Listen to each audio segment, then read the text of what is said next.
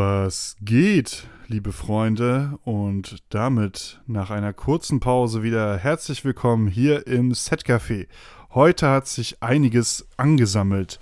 Der ein oder andere kann ja schon etwas mitbekommen haben von dem guten Tilly, über den wir, den wir hier auch schon ein bisschen gesprochen haben. Aber unser guter aller Freund. Unser guter aller Freund, der beste von allen. Ähm, darüber hinaus ähm, hat uns einiges bewegt, was wir äh, in den letzten Wochen, was wir auch erzählen möchten. Ähm, das wird einfach eine fette Überraschung, weil ich werde das jetzt einfach nicht anmoderieren im Alexander Diosegi-Style, der heute leider nicht ähm, hier dabei sein kann, weil er in seiner Uni voll eingespannt ist, was bedeutet, dass die da feiern bis zum Umfallen und er sich wahrscheinlich wieder Corona eingefangen hat. Who knows? Äh, vielleicht hören wir ja noch was von ihm. Und an der Stelle dann herzlich willkommen im Setcafé mit Regina Grimm und meiner Wenigkeit Abraham Nielebock. Ton Set. Kamera Set. Die Mikros sind aufgebaut. Der Ton läuft. Sie sind auf Position. Hier ist euer Sonntagnachmittags Kaffeekränzchen am Donnerstag. Hier ist euer Jugendfilm-Podcast. Und damit herzlich willkommen im Setcafé.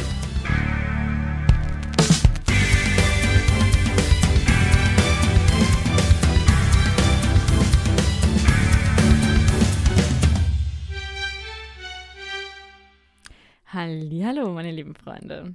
Ja, mal sehen, ob, ob, der Alexander sich noch dazu entscheidet, mal kurz in den Podcast zu ploppen oder nicht. Wer weiß. Ähm, hm? Wer weiß. Wer weiß. Wer weiß, ja. Aber äh, wir haben auf jeden Fall auch sehr viel zu besprechen, denn der größte Punkt ist ja, dass der liebe Abraham ganz viel gedreht hat. Ich glaube, fünf Tage lang. Das ist korrekt. Und ähm, sei sein Sechssemesterfilm, ne? Äh, ein quasi, ich würde es mal Kammerspiel nennen, oder? Ja. Also auf so eine Art und Weise spielt zwar auch einiges draußen, aber alles aus einem Haus am See so. Es spielt tatsächlich ähm, mehr draußen als drinnen. Aber ja. Ah, es, geht, es, es, geht trotzdem. Ähm, für mich ist es ein Kammerspiel. Und ähm, dafür, darüber wollen wir natürlich auch ganz, ganz viel äh, reden, weil das meiste, was ich mitbekommen habe, ist einfach nur, dass Ape sehr fertig ist. Ich weiß, manches ist gut gelaufen, manches ist nicht so gut gelaufen und Ape ist sehr fertig. Und er hat heute mit dem Schnitt angefangen. Das weiß ich. Korrekt, korrekt. Ich würde aber tatsächlich, mhm. bevor wir richtig äh, tief, tief reinsteigen, dir eine Frage stellen. Wie sind, mhm. äh, wie war denn die letzte Woche so? Ich habe ja wieder, habt ihr überhaupt aufgenommen? Ich habe das überhaupt nicht mitbekommen. Nein, nein, die letzte Woche haben wir nicht aufgenommen. Äh, da war einfach ganz, ganz viel los. Du hast ja gedreht. Ähm, bei mir kamen private Umstände dazwischen. Ähm, und ich weiß gar nicht mehr. Ich glaube, Alex hat einfach auch ganz viel mit dem Studium zu tun. Ich, ich habe gerade gar nicht im, auf dem Schirm. Ich weiß nicht, also ich, ich meine, an diesem, ich, ich weiß, dass er dieses Wochenende, also quasi das vergangene Wochenende, ne, wenn jetzt am Donnerstag, also das vergangene Wochenende, das Theaterfest äh, hatte, wo, was er quasi vorbereitet ah, hat. Ja, stimmt. Hat er, glaube ich, im Podcast auch angeschnitten, mhm. wo eben ganz viele Leute ähm, von anderen Schauspielschulen in Deutschland irgendwie dann zu nach Leipzig kommen, an die HMT und äh, die das halt auch mit vorbereitet haben. Und ich glaube, da war er sehr eingespannt, darum haben wir entschieden, das nicht aufzunehmen. Aber jetzt sind wir wieder back im Business, Freunde. Und sind auch nicht so schnell wieder weg. Ja. Ähm, Abe, wie geht's dir?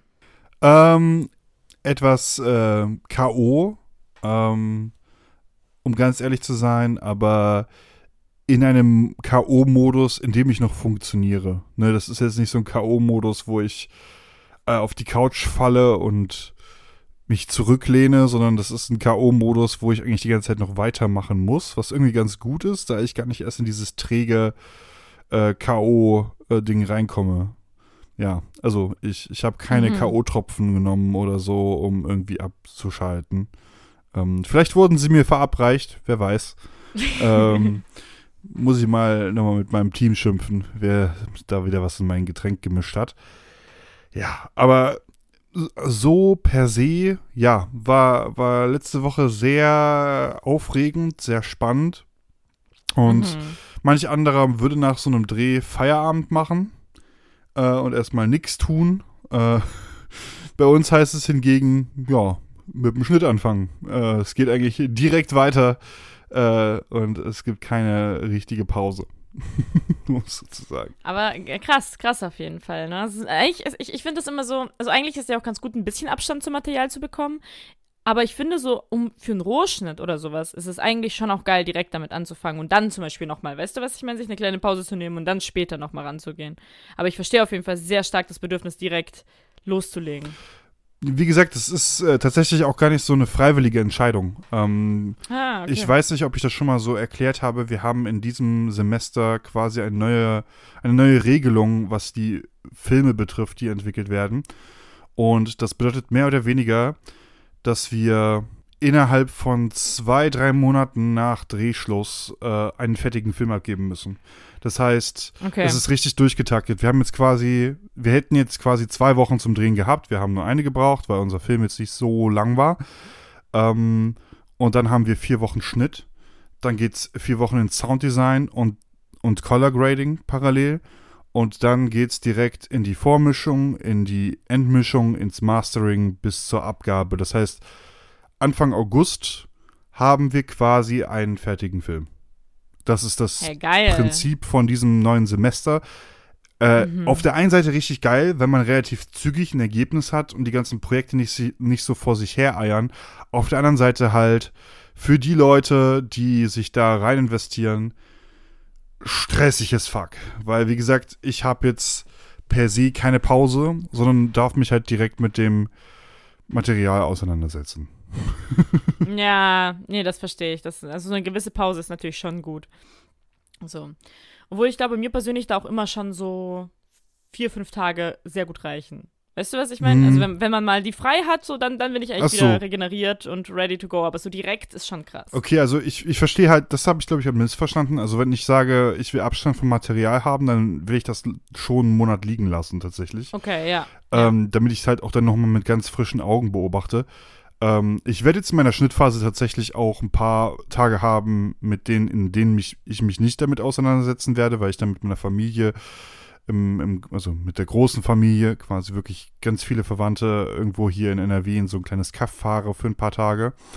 Ähm, Mega schön. Wohin fahrt ihr? Das weiß Oder, ich Du willst es nicht. gerade nicht aus dem Ah, Kopf tatsächlich. Das haben meine Eltern und, und die Familie organisiert und ich bin einer von diesen undankbaren Spasten, der da einfach nur mitfährt und sich Ja, freut, dass der ja. Rest das komplett organisiert hat. um es so zu sagen. Fühle ich, fühle ich. Also, ja. ja. Ja, also sonst kommen ja noch die Stalker-Fans. Das wäre auch nicht. Ja, genau, genau. Ansonsten kommen die noch vorbei und dann muss ich wieder Bilder machen und Autogramme geben. Boah, Dann so musst du wieder Brüste signieren. ganz furchtbar. Etwa eine Anspielung auf noch ein kommendes Thema in diesem Podcast. Wer weiß. Ah, schön. Ähm, ja, äh, bevor wir nochmal richtig deep eintrinken, ich würde jetzt gerne mal unseren Getränke-Jingle äh, kurz äh, äh, abfeuern.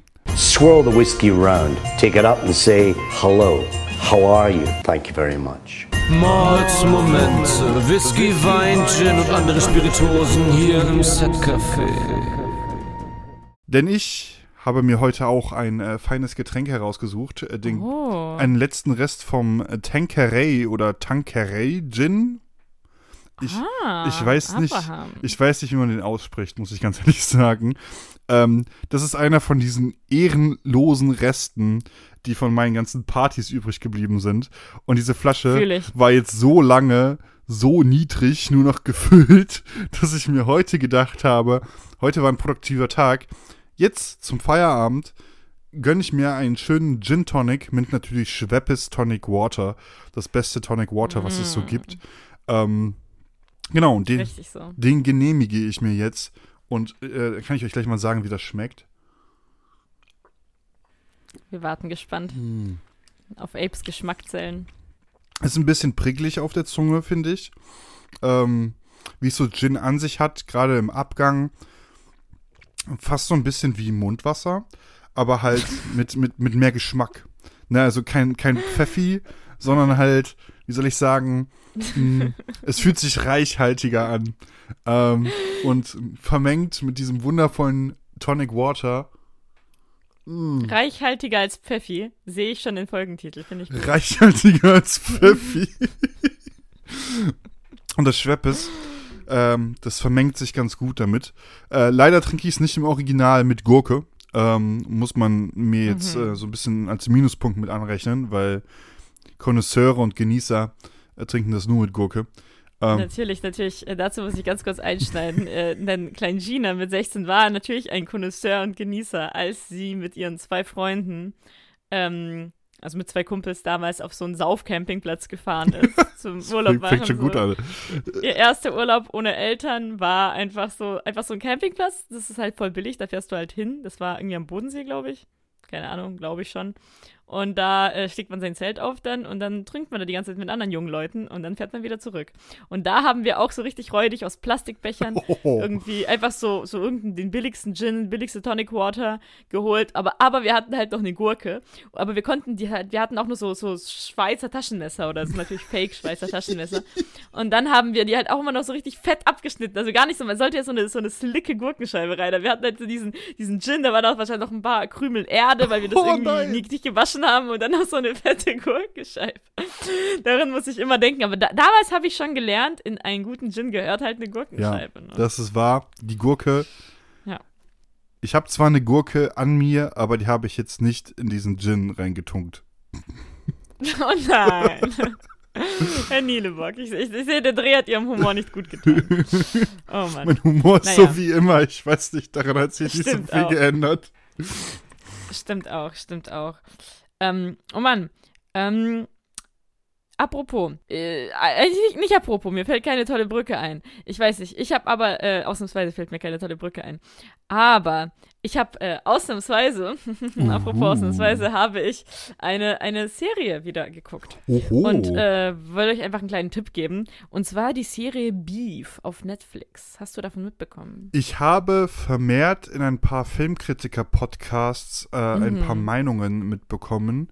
Äh, das ist, äh, oder es scheint ja so ein bisschen nach dem Motto zu sein, dass zwei Leute da so ein bisschen Beef miteinander haben.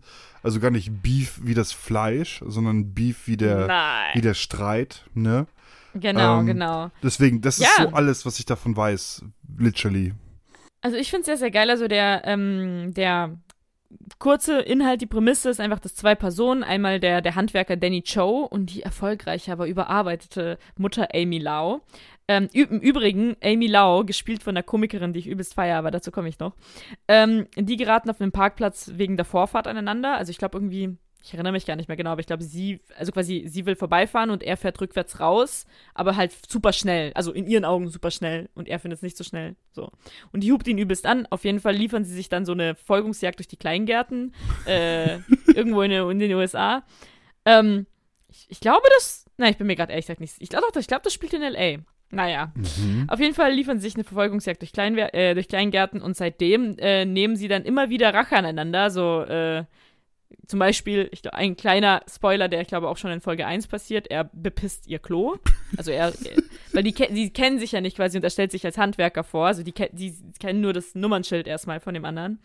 Und dann er stellt sich als Handwerker vor und so, bla bla bla, sie lässt ihn rein und dann pinkelt er halt das ganze Klo voll, so überall, alles Wände, Boden und so. Und äh, so geht's halt weiter, ne? Und die, das, die schaukelt sich halt übelst hoch, bis es halt wirklich, gar, also bis es halt, ich bin noch nicht fertig, aber es wird auf jeden Fall sehr sick. Also es, es nimmt Ausmaße an, wo man sich so denkt, das, das sollte eigentlich auch nicht mehr sein. Und ähm, eigentlich, also so Themen, also warum ich die Serie so gut finde, ist außerhalb natürlich das ist der witzigen Prämisse so, ne? Also ähm, ist halt, die behandelt Themen wie Depressionen, aber auch so das Bedürfnis, die Eltern stolz zu machen und Betrug und Familienleben. Und ich finde es irgendwie einfach ganz krass, dass man merkt, dass das beide Menschen sind, also Danny und, äh, und Amy, die einfach irgendwie unabhängig jetzt von ihrer finanziellen Situation oder irgendwas super unglücklich sind irgendwo und immer das Gefühl haben, nicht zu reichen und alles nur für andere mal zu machen und auch beide mit Depressionen kämpfen. So hängt ja alles irgendwo zusammen. Und das ist halt auch so, ich glaube, so für sie so eine Art Ausflucht irgendwo ist. Aber halt gleichzeitig auch Probleme macht und dann wieder der Grund für Scheiße ist. Also es ist irgendwie ein bisschen kompliziert, aber ich finde es halt sehr spannend, wie, weil sie gehen auch manchmal später dann, ähm, ich habe so viel kann ich sagen, auch ein bisschen in die Kindheit zurück und zeigen halt, warum die so sind, wie sie sind und so. Und was mir da halt auch sehr gefällt, dass es zwei, ich sag mal, unlikable ProtagonistInnen sind. Also so, sie. Mutig. Also, ja, sehr mutig, weil die wirklich Sachen tun, also wirklich, wo ich sage, das ist also ein abs absolute Arschloch-Move so, aber trotzdem hat man, also denen passiert halt auch Scheiße, ne, und man hat dann trotzdem Empathie und das sind halt wirklich echte Menschen, also so, es fühlt sich halt an, sind es wirklich echte Menschen, die auch nicht immer rational handeln, die auch, ne, und sehr tiefsinnige Charaktere, auch, auch alle Nebencharaktere sehr irgendwie tief, sehr kontrovers Und gleichzeitig ist die Serie trotz ihrer Dramatik und wie gesagt dem Thema Depression so trotzdem irgendwie witzig und absurd und ja. Also ich kann es sehr empfehlen. Ich habe es noch nicht fertig geschaut. Ich bin irgendwie drei Viertel durch. Aber I like it. Spannend, äh, wenn du diese Kategorie so ein bisschen eröffnest, können wir Mhm. eigentlich auch mal so eine Kategorie und auch einen Jingle draus machen, äh, Ja. wenn wir über Filme oder Serien reden, weil das passiert jetzt tatsächlich sehr häufig. Ähm, Ja. Einfach nur so als Idee an, an Alex, wenn er zuhört. Ähm, Voll, Er ist ja voll. unser Jingle-Meister hier. Ja, ja, Herr Diasegi, arbeiten Sie. Ähm, und äh, nur was ich noch sagen wollte, äh, übrigens, ähm, Danny, äh, also der Handwerker, einer der Protagonisten, wird gespielt von, äh, also ich kenne die, äh, ich habe die Serie nicht gesehen, äh, aber aus von Stephen Yeoy, Von The Walking Dead. also Y-E-U-N von The Walking Dead. Genau, das Ja. wollte ich sagen. Da spielt der Glenn in The Walking Dead. Ich habe die Serie nicht gesehen. Und äh, Amy ist die Komikerin Ellie Wong, die ich sehr, sehr feiere. Die hat tolle Netflix-Specials. Und apropos Sachen, die ich feiere, wir kriegen einen Anruf von Alexander Diosegi. Ich stelle ihn auf laut. So, Herr Diosegi, Sie sind laut im Setcafé-Podcast. Was haben Sie denn zur Runde beige- beizutragen? Was für eine Ehre. Ich würde gerne meine Mama grüßen. Ja, ne? Hallo. Hallo. Grüße. Ja, ich habe, ähm, ich wollte nur mal ganz kurz, weil das Problem ist ja, ich bin an einen, einen Vortrag gefesselt. Ich weiß nicht, ob ihr das schon ähm, so genannt habt, wie es ist, oder ob ihr einfach wieder gesagt habt, dass ich mir irgendwie AIDS spritze auf eine Frankfurter Bahnhofstoilette. Das ist ja auch schon mal vorgekommen. Ich bin aber tatsächlich gefesselt an äh, einen Theatergeschichtsvortrag über das elisabethanische Zeitalter äh, und, und äh, Autoren außer Shakespeare. Ist das spannend oder ist das spannend? Das, ich finde es spannend. Das klingt also ich wirklich, sehr mir geben. Ja, ist auch tatsächlich ganz geil. Leider aber bei dem ganzen anderen Bums, den wir hier noch machen, gerade sehr viel. Deswegen kann ich bei der Aufnahme nicht dabei sein. Ich dachte mir aber trotzdem, ich klingel hier mal ganz kurz für ein, zwei Minütchen rein und frage euch mal, wieso die Folge ist und ob ihr wieder ein Brett abliefert. Äh, ja. 10 von 10 Folge äh, stabil, würde ich sagen, in professional terms. Ist denn das Till Schweiger-Thema schon zu Wort gekommen? Kurz. Nur kurz. Aber ich spreche nochmal so richtig drüber. Ein bisschen mehr. Bisschen mehr. Okay. Ja. Okay. Ja, da, das finde ich sehr schade, dass ich da nicht dabei bin. Wir haben ja ähm, uns, der Redaktion vom Z-Café liegt ja der Spiegelartikel vor in voller Länge. Und das ist natürlich, also das ist natürlich, das, also das hätte ja keiner ahnen können, Tina. Wir sind alle so Das überrascht. hätte ja, das hätte ja keiner wissen können. Das Setcafé hat auch noch nicht darüber gesprochen in Folge. Äh, hier bitte Zahl einfügen. ähm, nein, wir Vor schreiben es in die Beschreibung. drei, vier Monaten haben wir darüber Ja, wir schreiben es in die Beschreibung, Ja, welche Folge das war. Ja. Mensch, ins Kind. Ach, verrückt. Naja, gut, ich, also ich höre ja Ape gar nicht, weil du ja auf Kopfhörern bist. Ah, Ape, gut? stimmt. Oh, I'm sorry. Ja, true. Das habe ich einfach über, übersehen. Geht's dir gut, Ape? Mir geht's gut. Mir geht's wundervoll. Abe sagt, ihm geht's gut, ihm geht's wundervoll. Ah, das ist schön. Dann geht's mir jetzt auch wundervoll, wenn es euch wundervoll geht. Und, und Gina, ge- geht's dir auch, auch so gu- gut, oder? So? Mir geht's okay. Ja. Na gut. Dann möchte ich gar nicht weiter stören bei dem, bei dem Brett, das ihr da zimmert. Ich äh, schlürfe jetzt nochmal hier weiter meinen Ingwertee und ähm, ja, lese mir durch, was die ersten Theater in London waren. Cool. Das ist cool, wirklich. Also erzähl uns da mal gerne nächste Folge noch ein bisschen mehr. Ausführlicher. Und dann wünschen wir dir, genau, Abe sagt auch ausführlicher und dann noch äh, wünsche ich dir noch ganz viel Erfolg. Dankeschön, Dankeschön. Ich habe hier auch, merke ich gerade wieder ähm, äh, Notizen auf meiner, äh, äh, in meinen Notizen, äh, was, was rede ich hier? Ich habe, ich habe in meinen Notizen was aufgeschrieben für die nächste Folge. Also ich freue mich sehr, nächste Woche wieder dabei zu sein. Und ich wünsche euch noch einen geilen Abend und beste Grüße an alle Leute am anderen Ende der Streaming-Plattform. Liebe Grüße. Äh, apropos, liebe Grüße, Frauen auf Reisen im Club mit Rückenschnalle. Steht da immer noch. Und ich weiß zum Geier immer noch nicht wieso. Wir finden es hoffentlich raus. Ich, ich finde, das, ist mein- das ist mein Jahresvorsatz für dieses Jahr, das rauszufinden. Alex, danke, dass du hier reingeploppt bist. Ähm, viel Spaß beim Rausploppen. Plopp. Und damit zurück Er hat ins. Studio. Ähm, so ist er doch noch hier irgendwo in dieser Folge vertreten, der Gute. Ähm, hart Oh, am yes. Büffeln. Ähm, genau, der Stephen Yeun äh, aus, aus The Walking Dead. Ähm, die Comedian sagt mir leider nichts, muss ich dazu sagen. Aber Kann ich wirklich empfehlen. Ähm, äh, wie gesagt, Ali Wong, also A-L-I-W-O-N-G, ähm, die ähm, hat drei Netflix-Specials. Das neue habe ich noch nicht gesehen, aber ähm, die ersten zwei habe ich gesehen, finde ich super. Vor allem das zweite, Baby Cobra, ist super witzig. Da ist sie hochschwanger und ist unheimlich funny. Ähm, also wirklich, sie, sie nimmt einfach alle Themen wie irgendwie Beziehungen, äh, Frauenbild, Monogamie, aber auf so eine absolut unerwartete Weise auseinander, äh, dass, dass es wirklich sehr viel Spaß macht. Okay, das So. klingt sehr spannend bei der guten Dame. Ähm, Ja. Moment, ich guck mal gerade kurz. Ähm, nee, ich, mir kennt auch das, ich, mir ist das Gesicht noch nicht bekannt, tatsächlich. Aber ja. Alright, alright. Äh, für ein anderes Mal. Ich habe auch etwas gesehen, was ich hier in diese Kategorie gerne mal reinschmeißen könnte, weil das Mhm. mal wirklich, weiß nicht, wirklich mal was ganz Außergewöhnliches ist. Ähm, äh, ich habe einen Film gesehen, den gibt es auf Mubi. Das ist auch eine Streaming-Plattform. Da hatte ich, ich glaube, kurz bevor ich in den Dreh gestartet bin, so eine siebentägige äh, Free-Version davon. Ähm, Ich habe jetzt auch immer mehr von der Plattform gehört. Die hat ja echt so viel so Arthouse-Sachen. Ne? Richtig immer viel. Arthouse-Sachen und richtig viel geile Arthouse-Sachen. Mhm. Ähm, dafür bezahlst du halt, glaube ich, dann aber auch 11,99, glaube ich, pro Monat. Ähm, aber, Okay. aber wie gesagt, für die sieben Euro, äh, für, für die sieben Tage Testzeit lohnt sich da auf jeden Fall reinzuschauen. Und dort habe ich den folgenden Film gesehen. Der heißt Bad Luck, Banging or Looney Porn. Warte, warte. Bad Luck, also Banging und dann? Welches? Or Looney Porn. Also Oh, okay. schlecht, äh, schlechtes Glück beim Ficken oder fauler Porno. Ähm, und äh, ja, äh, was im Film passiert, ist auch im Titel. Ähm, der Film eröffnet mit einer fünf bis sechs oder vielleicht auch siebenminütigen Pornosequenz, die sehr explizit ist. Kennen wir. Ähm, also, Lieben wir. ähm, was erstmal sehr weird ist, ähm, weil man sich so denkt, Hä, wo kommt das denn jetzt her?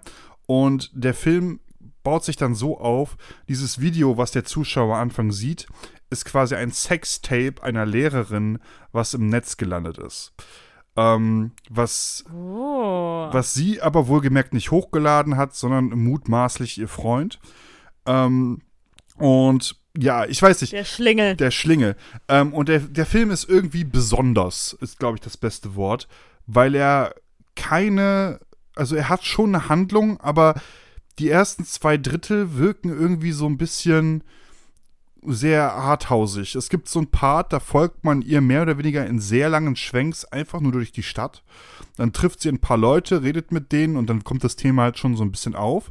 Dann hast du das zweite Drittel, da werden irgendwie, also das ist auch in Kapiteln so unterteilt, da werden dann irgendwie so komische Bilder neu erklärt äh, mit Untertiteln, was dort zu sehen ist und wie das aufgefasst wird. Auch richtig weird, aber irgendwie auch lustig, weil das irgendwie sehr trockener Humor ist, der da ähm, gelebt wird in dem Film. Okay. Ja, cool. Und das letzte Drittel ist dann einfach nur eine Diskussion von den äh, Eltern der Kinder der Schulklasse, die sie unterrichtet, dass die Lehrerin ja gefälligst jetzt ähm, der Schule verwiesen werden sollte, weil das, was sie dort macht, ja unanständig und anstößig und unverantwortlich wäre. Ähm, und das wird richtig, also da wird es dann irgendwo richtig spannend, ne? Weil auf der einen Hand ist sie ja mehr oder weniger nicht verantwortlich dafür, dass die Kinder dieses, diesen Film überhaupt gefunden haben, ne? Das ist ja Frage Nummer eins, die klar. sich daran Das stellt. ist ja auch super illegal, ne? Also jemand hat sie ja geschädigt. Also es ist ja unheimlich. Korrekt, genau. Ist illegal und ne, die Kinder haben diese, diesen Porno selber gefunden. Zweitens, sie hat diesen Porno per se nicht hochgeladen. Ähm, drittens, sie ist eine sehr, sehr gute, kompetente Lehrerin. Zumindest in dieser Diskussion wird das von ein, der Schulleiterin, glaube ich, auch immer wieder in den Vordergrund gestellt. Ähm, und viertens, ähm, ja, das wird halt die ganze Zeit verurteilt von den Eltern, als wäre das das Unnatürlichste der Welt, ähm, so etwas zu tun. Ähm, und es ist super spannend, wie diese verschiedenen Gemüter da aufeinander krachen. Das ist, ich weiß leider nicht mehr, aus welchem Land der kommt, aber das ist auf jeden Fall ein Land, was i- während das Dritte Reich quasi gewütet hat und auch den Krieg angezettelt hat, war es nicht ganz unbeteiligt an solchen äh, Völkergenoziden, um es so zu sagen. Ähm, vers Ah, okay, versucht sich ja. aber jetzt im Nachhinein halt so ein bisschen reinzuwaschen und so zu tun, als wäre das nie passiert. Ähm, und das ist halt richtig lustig, weil du quasi dann so ein paar Rechtsmenschen mit ihren komischen Argumentationen findest und dann so ein paar, ähm, wie soll ich sagen, ähm, ja, so Verschwörungstheoretiker kommen da noch mit rein, ne? Und dann hast du da auch ein paar Gläubige da sitzen, auch ganz normale Durchschnittseltern Mhm. und so weiter. Und wirklich dieses letzte Drittel, beziehungsweise es ist ein bisschen mehr als ein Drittel, ich glaube, es ist fast eine Dreiviertelstunde, wird dann nur diskutiert, ob die Frau bleiben darf oder gehen darf. Und das auf so einer absurden, abstrakten Ebene, wo du dir aber trotzdem denkst, das ist gruselig, weil ich glaube, heutzutage gi- gibt es wirklich solche Diskussionen. Ähm, keine Ahnung, ein Film, den man super, also den, den ich per se auch super schlecht einordnen konnte, aber ich hatte trotzdem sehr viel Spaß, den zu schauen. Ähm, wie gesagt, Bad Luck, Bad Luck Banging or Looney Porn auf Mubi, auf der Streamingdienst. Ähm, wer da Interesse hat, der kann da gerne mal reinschauen. Ähm, richtig weirder, richtig weirdes Kino. Und der Regisseur, der war tatsächlich in der Jury der Berlinale in diesem Jahr. Ähm, Ah, wild. also, Okay. keine Wie Ahnung. heißt der? Ich hab's gerade per se nicht im Kopf. Lass mich eine Sekunde kurz mal nachschauen. Ähm, ich versuche das hier zu überbrücken. Das ist ähm, Radu Jude, Jude, was weiß ich. Ich weiß nicht, wie man das ausspricht, aber Radu Jude wird das geschrieben auf jeden Mhm. Fall. Okay, okay. Ja. Ja, Radio Jude. Keine Ahnung. es Keine ist halt irgendwie so ein, so ein, äh, irgendein ein Film aus dem Ostblock. Klingt jetzt ein bisschen sehr diskriminierend. Ich meine es in einer guten Art und Weise. Äh, Moment. Okay, Aus okay. welchem Land? Ich finde das jetzt Ja, auch schnell spannend. raus. Ich finde das jetzt auch schnell raus. Ja, gerne, gerne. Ähm, Übrigens auch ähm, äh, ganz kurz, die Idee von Beef und das Skript, soweit ich weiß, kam von Sonny Lee. Sonny Lee? Also, wollte ich einfach den Namen noch nachreichen. Kenne ich jetzt auch nicht, aber der Vollständigkeit halber. Roman, äh, Rumänien. Rumänien ist es. Ah, kommt aus Rumänien, der okay. Film. Ich wusste, da kommt jetzt mein schlechtes Geschichtswissen raus. Ich wusste gar nicht, dass Rumänien ähm, auch rumgekolonialisiert hat in der Vergangenheit. Ich weiß es auch nicht. Wie gesagt, es ist auch ganz neu für mich gewesen, ja, weil das ist jetzt nicht so ein Thema, was du im Geschichtsunterricht in Deutschland vorgesetzt bekommst. Ja, ja. Ja. Ja, voll, voll. Aber sehr spannend auf jeden Fall. Auf jeden Fall. Ja, ähm, Freunde der Bildgestaltung. Ich würde vorschlagen, dass wir unsere, unsere ähm, reichhaltiger als Pfiffi Getränke Mm. äh, auffüllen und sie äh, einfach noch ein bisschen mehr Sparkling machen Mm. äh, und in ein kleines Oh. Päuschen verschwinden und anschließend der liebe Herr Niedebock uns erzählt, was er denn da so vor der Kamera getrieben hat und hinter der Kamera vor allem getrieben hat. Ich wollte gerade sagen, hinter der Kamera. ich wollte gerade sagen Ah ja, aber vor der Kamera habe ich nichts gemacht. Stimmt. was er vor der Kamera inszeniert hat, so. Hm. Können wir gerne gleich drüber reden. Nice. Alright. Freunde, bis gleich. Jo, moin aus Hamburg. Das gibt doch nichts Schöneres, als bei so ordentlich Schiedwetter hier am Hafen zu sein. Ich hab mich da mal so auf eine Boje gesetzt, schön die großen Pötte im Blick. Mit dabei ein kühles Bier und mein Lieblingspodcast. Natürlich Set Café. Herrlich. Einfach nur herrlich hier. So, hallihallo, ihr filmschaffenden Landratten und äh, willkommen zurück aus der Au Eigenwerbung.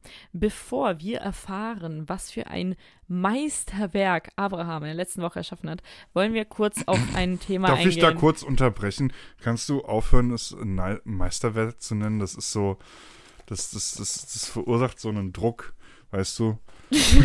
Okay, was für eine Scheiße Ape da mal Besser, wieder fabriziert hat, die Dankeschön. eh niemand sehen möchte. Ganz genau. So. Genau, das will ich hören. Sind wir mal realistisch. Come on. Oh Mann. Ähm, nee, wir wollen auch mal über ein ernstes Thema nochmal sprechen, ähm, was wir schon äh, angerissen haben, nämlich der äh, gute oder äh, offensichtlich auch öfters nicht so gute Tilly. Ähm, über Till Schweiger ist nämlich ein Artikel äh, im Spiegel veröffentlicht worden am 28.04., ähm, geschrieben von Maike Backhaus und Alexandra Roy Roykoff. Ich hoffe, ich spreche es äh, richtig aus. Übrigens, Backhaus, stabiler Name. Backhaus. Ähm, Backhaus. auf jeden Fall. Mhm. Ja, ja. In dem Haus, also wenn, wenn, da nicht, wenn da nicht richtig geiles Bananenbrot gebacken wird, dann, Uh, weiß ich auch nicht. Bananenbrot sogar. Meine Güte. Ja, ja, ein Überbleibsel der Corona-Zeit. Ähm, auf jeden Fall mit dem Titel, äh, also der Artikel hatte den Titel, äh, sie nennen ihn den, oder hat den Titel, sie nennen ihn den Imperator. Und es geht in dem Bericht über ähm, Aussagen von über 50 Filmschaffenden, meine ich, steht im Artikel, ähm, die eben mit Till gearbeitet haben. Entweder bei dem Film Manta Manta zweiter Teil, der jetzt ja in den Kinos ist, übrigens auch schon eine Million äh, ZuschauerInnen hatte mittlerweile, also richtig krass.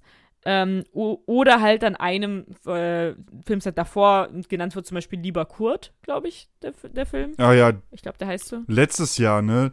Ist Genau. komplett an mir vorbeigegangen, wie jeder Tischweiger-Film. An mir auch. Außer Manta Manta, muss ich sagen, weil es jetzt irgendwie doch so ein Ding war.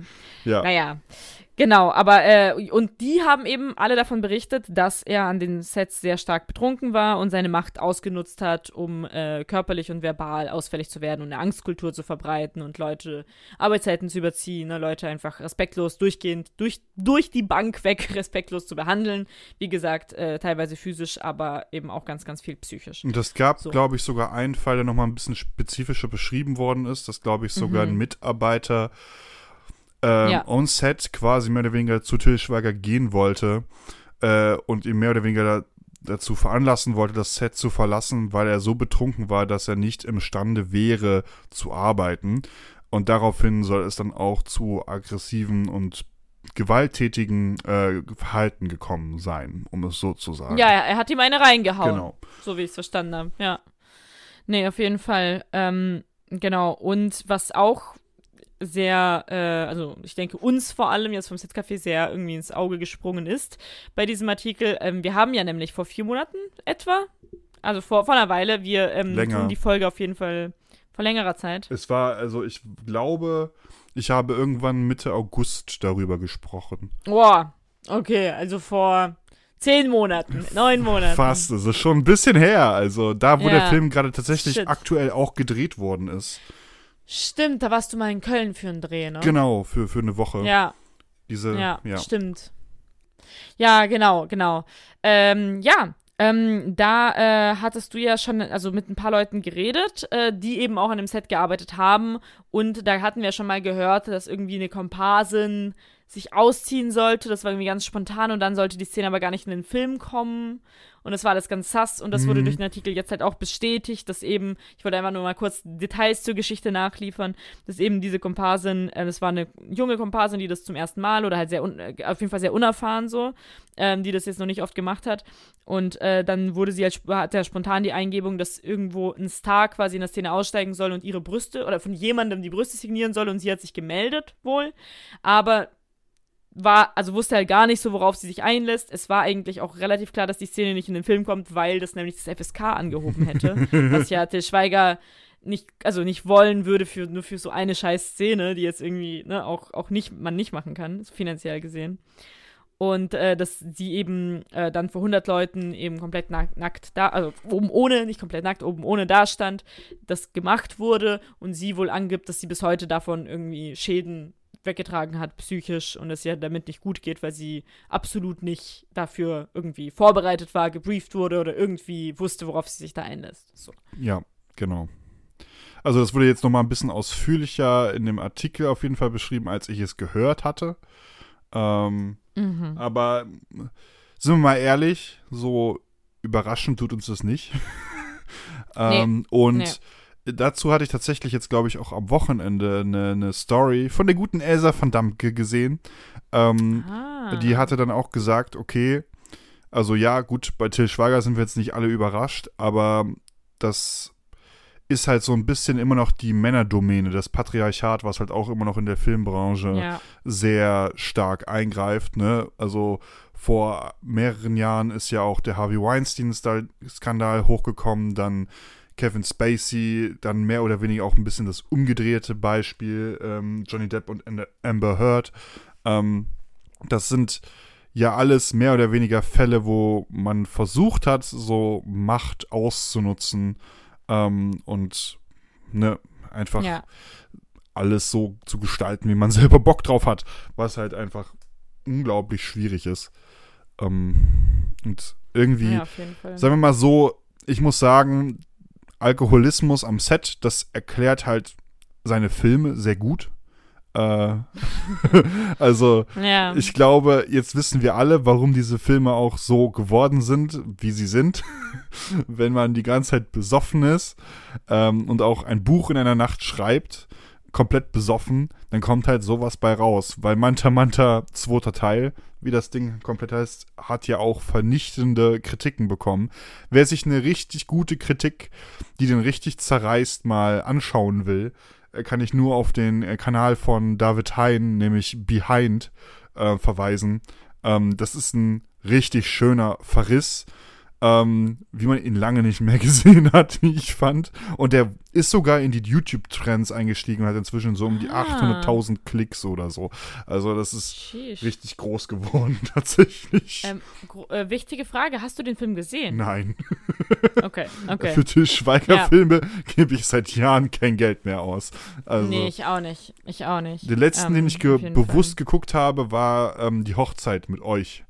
Ähm, Fall. Stimmt. Und das war's. Mehr brauche ich auch nicht. Ja, ja. Nee, nee, gehe ich voll mit, ja.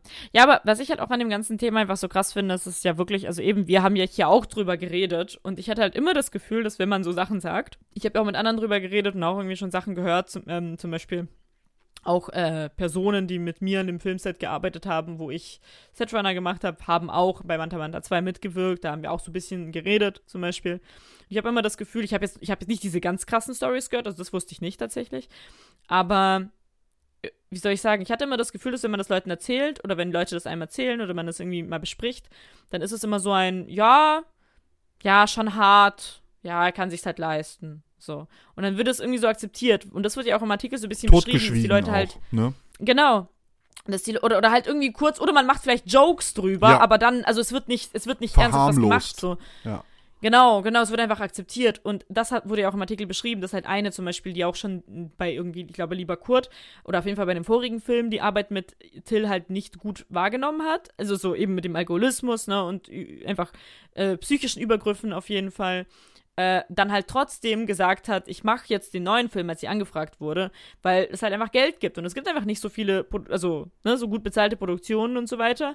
Und man ist halt einfach, man ist halt in diesen Machtstrukturen. Und das habe ich doch auch zum Beispiel mitbekommen, also jetzt in einem kleinen Kreis, aber halt äh, an dem Filmset, wo ich war, einfach, man will ja nochmal angefragt werden, also ist man zu jedem extra nett, tut vielleicht Dinge dann doch eher verschweigen, wenn was blöd war oder so. Und das ist dann, finde ich, immer generell auch nochmal so eine Sache, die so, also das, das ist dann einfach so ein, so ein, so ein Systemproblem. So. Ja. Ich habe tatsächlich sogar noch einen kleinen äh, Einstecher Mhm. in eine Story, die an der FH tatsächlich passiert ist.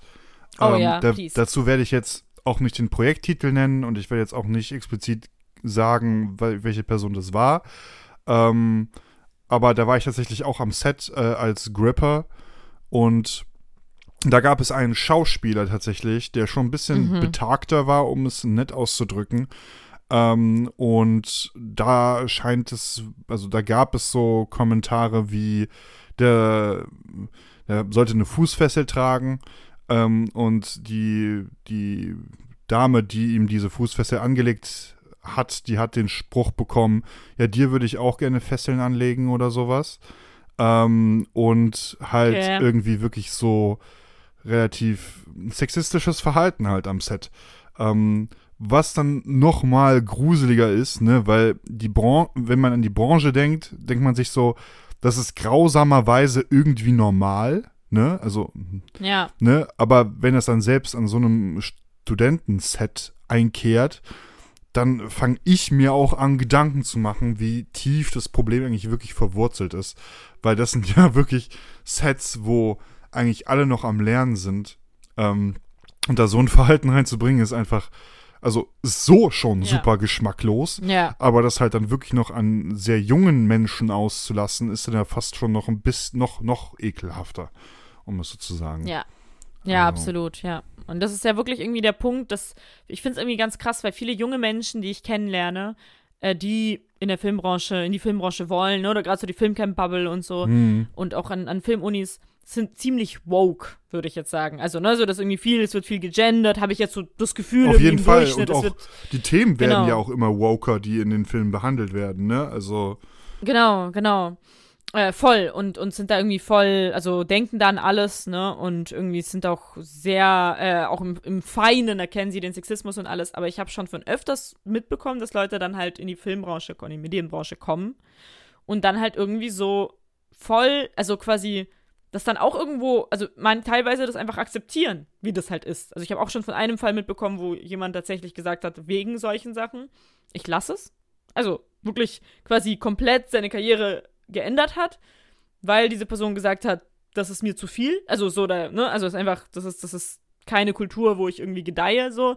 Das gibt's auch, aber ich war halt auch irgendwie an diesem Punkt, weil eigentlich bin ich so voll ohne Scheiß, ich habe schon mit meiner russischen Familie einen Streit angefangen, weil da zwei Kuscheltiere saßen, die so ineinander gedingert waren. Und dann mir, wurde mir gesagt, ja, äh, ja, oder wurde irgendwie gesagt, ah, und wer, find, wer denkt ihr ist der Mann und wer ist die Frau? Und ich war so mit, weiß ich nicht, 15, so, es können aber auch zwei Frauen und zwei Männer sein. Und dann ging's ab. So, also ich, ich bin sehr, äh, eigentlich sehr, sehr, sehr, also mir, mir geht sowas sehr nah, auch kleine Sachen, ne? Also wenn Leute irgendwie so, so ein bisschen so Sachen sagen, ähm, die man jetzt auch nur, ich sag mal, slightly sexist auffassen könnte, habe halte ich es meistens für nötig, es trotzdem zumindest freundlich darauf hinzuweisen. So. Ja. Aber ja, zum Beispiel auch hatte ich am Set irgendeine Situation oder sowas, das war jetzt nicht, also würde ich sagen, in irgendeiner Weise so eine Maße wie bei diesem Artikel, aber trotzdem einfach, wo Sprüche gekloppt werden oder irgendwie so, wo man dann doch den Mund hält. Weil man sich halt irgendwie denkt, ja gut, ich werde ja bezahlt, so, ne, oder einfach die Kultur einfach so ist, dass es irgendwie alles, man, ja, Ja. dass man Angst hat. Man hat das Gefühl, wenn man das sagt, verliert man seinen Job halt auch, ne? Ja, Und das ist Ja. auch schon wieder Oder ein Problem eigentlich, ne? Also man sollte Ja. ja. das ist tatsächlich, das ist immer so eine Sache. Ähm, daher würde ich jetzt tatsächlich einfach eine Brücke bauen äh, zu Mhm. meinem Filmdreh tatsächlich. safe, Ähm, safe. Wir haben, ich habe nämlich immer so eine Willkommensnachricht, wenn wir unsere neuen WhatsApp-Gruppen basteln und so weiter. Und da steht auch immer mehr oder weniger mit drinne. Ähm, wenn es Probleme gibt, sprecht entweder mit dem First AD oder den zuständigen Setrunnern vor Ort.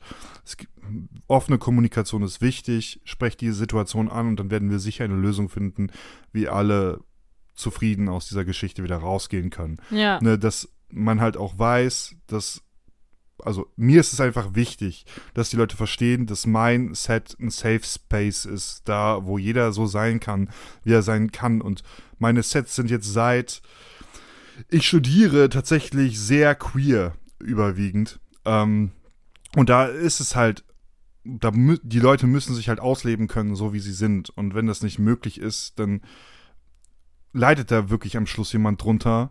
Ähm, unter, was weiß ich, transfeindlichen Homophoben oder Ja.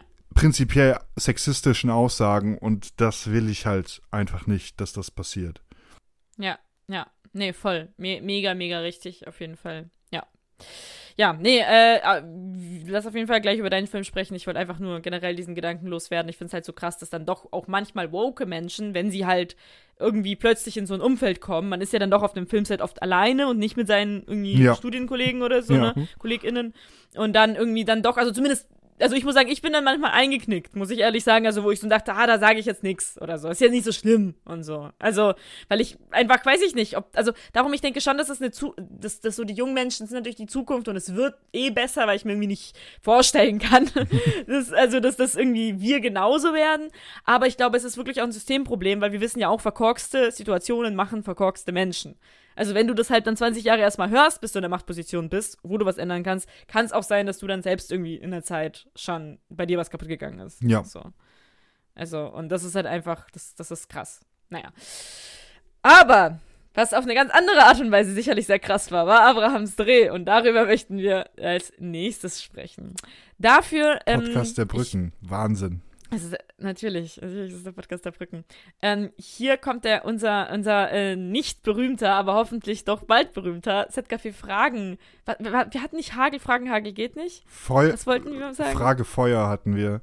Fragefeuer. Beziehungsweise Fragefeuer in Kombination mit äh, Setflittchen natürlich, ne? Also ja, genau. hintereinander durchgeballert. Also erst das Fragefeuer und dann das Setflittchen, damit das auch Sinn ergibt. Ja, ganz genau, ganz genau.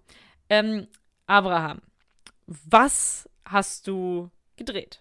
Also, ähm, mein Sechssemesterprojekt. Okay.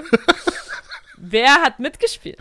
Ähm, in den Hauptrollen ähm, waren Joanna Nagel aus Köln, die ich jetzt tatsächlich schon bei zwei weiteren Drehs miterleben durfte. Beides Male, wo ich erste Aufnahmeleitung bzw. Set-Aufnahmeleitung war. Einmal bei Richtungswechsel, den haben wir 2021 im November gedreht. Ähm, und einmal Roadkill, den haben wir letztes Jahr im Mai gedreht. Ähm, und Mhm. dadurch. Haben wir, glaube ich, im Set-Café ja auch schon alle mal gehört, diese beiden. ich, ja, ich glaube, Richtungswechsel und Roadkill sind beides Sets, die habe ich hier auf jeden Fall schon mal besprochen auf eine, Mhm. auf eine Art und Weise. Ähm, und die männliche Hauptrolle hat der Joscha Dittrich gespielt. Ähm, mit dem habe ich davor noch nicht zusammengearbeitet. Ähm, das ist ein, ein Schauspieler aus Berlin, ähm, der aber seine Wurzeln zwischen Hannover und Bremen hat. Und Spannend. da möchte ich, das möchte, Bremen. das möchte ich hier einfach mehr erzählen, weil das Bremen-Thema kam einfach auf und ich habe ihm selbstverständlich die Radlerhymne geschickt. Äh, Ja! und äh, da hatten wir auch ein bisschen drüber gesprochen.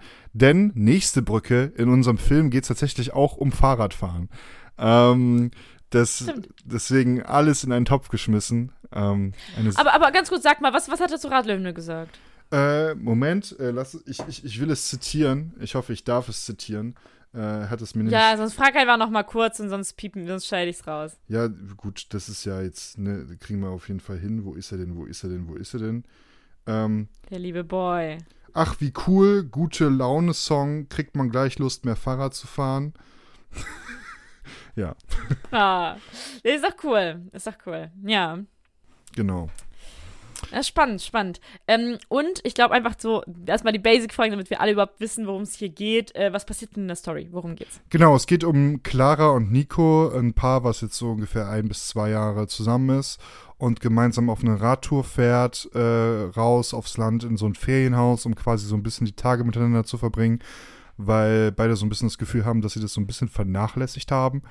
Ähm, genau, und in, in diesem Urlaub kriegen sie mehr oder weniger so das erste Mal so Seiten vom anderen mit, die beiden nicht so wirklich schmecken. Das bedeutet auf der einen Seite, dass Clara sehr sexuell orientiert ist in dem Moment ähm, und diese Urlaub eher so als Flitterwochen begreift äh, und dass Nico halt Lieben wir. äh, mehr halt in diesem Fahrrad-Vibe drin ist und einfach gemeinsam mit ihr so ein paar Touren und ein paar Abenteuer erleben will, um es so zu sagen.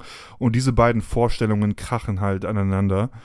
Ähm, und ja, viel mehr will ich tatsächlich auch gar nicht dazu sagen. Den Rest Mhm, könnt ihr mhm. hoffentlich in drei Monaten dann sogar selber sehen. Also eigentlich so ein psychologisches Kammerspiel, ne? Kann man ja so sagen. Korrekt. Äh, psychologisches Kammerspiel mit zwei Figuren ähm, und reduziert auf äh, viel auf Bilder gesetzt, viel auf Stille Mhm. gesetzt. Ähm, es gibt ganze Szenen, die ich glaube, die längste Szene, wo nichts gesprochen wird, dauert drei oder vier Minuten, ähm, die ich bisher auch so ja, noch nicht geschnitten habe, aber ich weiß, dass das Material vier Minuten hergibt. Okay. Ähm, Okay, also ja, okay. viel auf äh, Gesten und Blicke und Situationen gesetzt, um es so zu sagen. Ja, spannend. Sehr, sehr spannend auf jeden Fall. Vor allem so im Gegensatz zu dem, was du sonst gemacht hast, was ja doch meistens irgendwie mehr war, einfach mehr von allem. Ne? Jetzt ist wirklich weniger von allem. Ähm, ich denke, was hier ja sehr, sehr äh, signifikant war, war eben das Schauspiel. So, ich denke mal, das wird ja, der Film wird ja getragen von den beiden. Absolut. Ja, absolut. Wie war denn die Zusammenarbeit? Also, was hast du da für Herausforderungen erlebt? Ähm, was lief richtig gut? Wo warst du überrascht? Ähm, ich glaube, so für mich persönlich war es eine Herausforderung, weil es gibt eine recht intime Szene, wo so ein bisschen halt auch Hm. äh, wirklich halt mit diesen sexuellen Reizen gespielt wird und wo auch so auf eine bestimmte Art und Weise auch blank gezogen wird. Ähm, und das ist halt, muss ich auch ganz ehrlich sagen, eine Sache, die habe ich halt noch nie zuvor inszeniert. Ähm, Mhm. Das bedeutet natürlich auch, dass du ganz anders an die Schauspielenden herantreten musst. Ne? Man muss von Anfang an klar kommunizieren, wie fühlst du dich mit Nacktheit, wie kannst du damit umgehen, was sind so deine Grenzen und was, was kannst du machen und was willst du auf keinen Fall machen. Ähm, beide waren da relativ offen und meinten, wenn die Figur das macht, dann werde ich das auch tun. Ähm, gar nicht so gar nicht so in diesem Charme-Modus. Und ich glaube, was da auch relativ wichtig war, ich habe das die ganze Zeit so als besondere Szene vor mir hergeschoben. Aber dadurch, dass ich das so als besondere Szene behandle, wird es Ja. halt auch noch schwieriger, das anzugehen. Ne? Man muss mehr oder Ja. weniger, das habe ich dann beim Drehen selber gemerkt, man muss es normalisieren. Wir hatten ein Closed Set ähm, bei dieser Szene, also wirklich nur äh, Lisa, meine Kamerafrau, äh, Nils, unser Tonmann und Jakob, der First Mhm. AC und ich. Also wirklich nur vier Personen, die aktiv am Set waren und tatsächlich auch nur eine oder zwei Personen, die am Conti-Monitor waren. Der Rest wurde quasi systematisch weggesperrt. Ähm, aber man muss Ja, halt ja. wirklich einfach sagen, dass man es normal behandelt, so als wäre es halt auch das Normalste. Und das ist ja auch eigentlich sehr normal. Das einzige, der Ja. einzige Umstand, der es halt aufbricht, ist, dass wir halt eine Kamera dabei haben. Ähm, und das war für mich auf jeden Fall die größere Challenge, da auch zu begreifen, okay, wie probe ich diese ganze Geschichte? Ähm, wie gehe ich auf die beiden ein, dass die sich wohlfühlen? Ähm, und wie schaffe ich es halt auch, das so zu inszenieren und auch schauspielerisch mit denen zu arbeiten, dass es das Gefühl hergibt, dass die beiden schon länger eine Beziehung miteinander haben. Weil ich glaube, das ist immer so, gerade wenn man so einen Kurzfilm inszeniert, immer schwierig, so einen Vorlauf zu erzählen. Ähm, und genau, ich muss sagen, die Zusammenarbeit mit denen war letztendlich ziemlich gut. Es hat mir sehr gut gefallen mit den beiden bei Joanna halt, weil ich sie halt schon ein bisschen kenne. Ähm, da hatte ich mich tatsächlich auch in Köln mit ihr getroffen und mal ein bisschen länger ausführlicher gequatscht. Da war ich dann danach noch Danach bei Gina, ja. genau. Ja. Ist halt lustig, weil wir uns einfach genau auch in deiner Ecke getroffen haben. Deswegen habe ich mir gedacht, ja gut, komme ich dann eben noch bei dir vorbei. Ähm, Natürlich. und bei, mit dem Joscha hatte ich dann, glaube ich, einmal relativ lange telefoniert. Und dann habe ich die beiden halt schon äh, in ein Zoom-Meeting geholt. Ähm, und dann haben wir, glaube ich, in knapp drei oder vier Stunden das komplette Skript einmal durchgesprochen und durchgelesen. Also wirklich nicht nur lesen, sondern auch, was passiert in den Szenen mit den Figuren, was sind ihre Ziele, was haben die gerade für Absichten. Und dann, als ich beide vor Ort hatte, an unserem Aufbau bzw. auch Probentag, sind wir nochmal das komplette Ding durchgegangen. Ähm, Okay, ja. also wirklich zwei Durchläufe und dann hatten wir quasi schon mit dem ersten Gespräch hatten wir quasi eine Grundlage und mit dem zweiten Gespräch konnten wir dann wirklich auch an Details arbeiten. Wenn man dann in einem Raum gemeinsam ist, ist es halt deutlich besser und leichter vor allem auch auf Nuancen, Gesten und Handlungen einzugehen, als wenn du dann halt einfach stumpf vor deinem PC sitzt.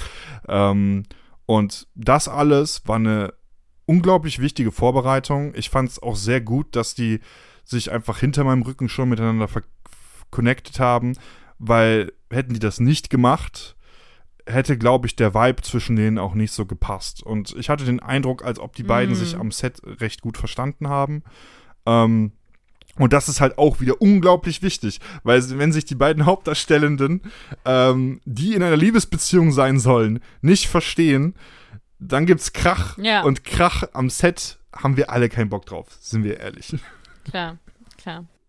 Nee, voll, voll. Ja, geil, geil, das ist doch, das ist doch geil.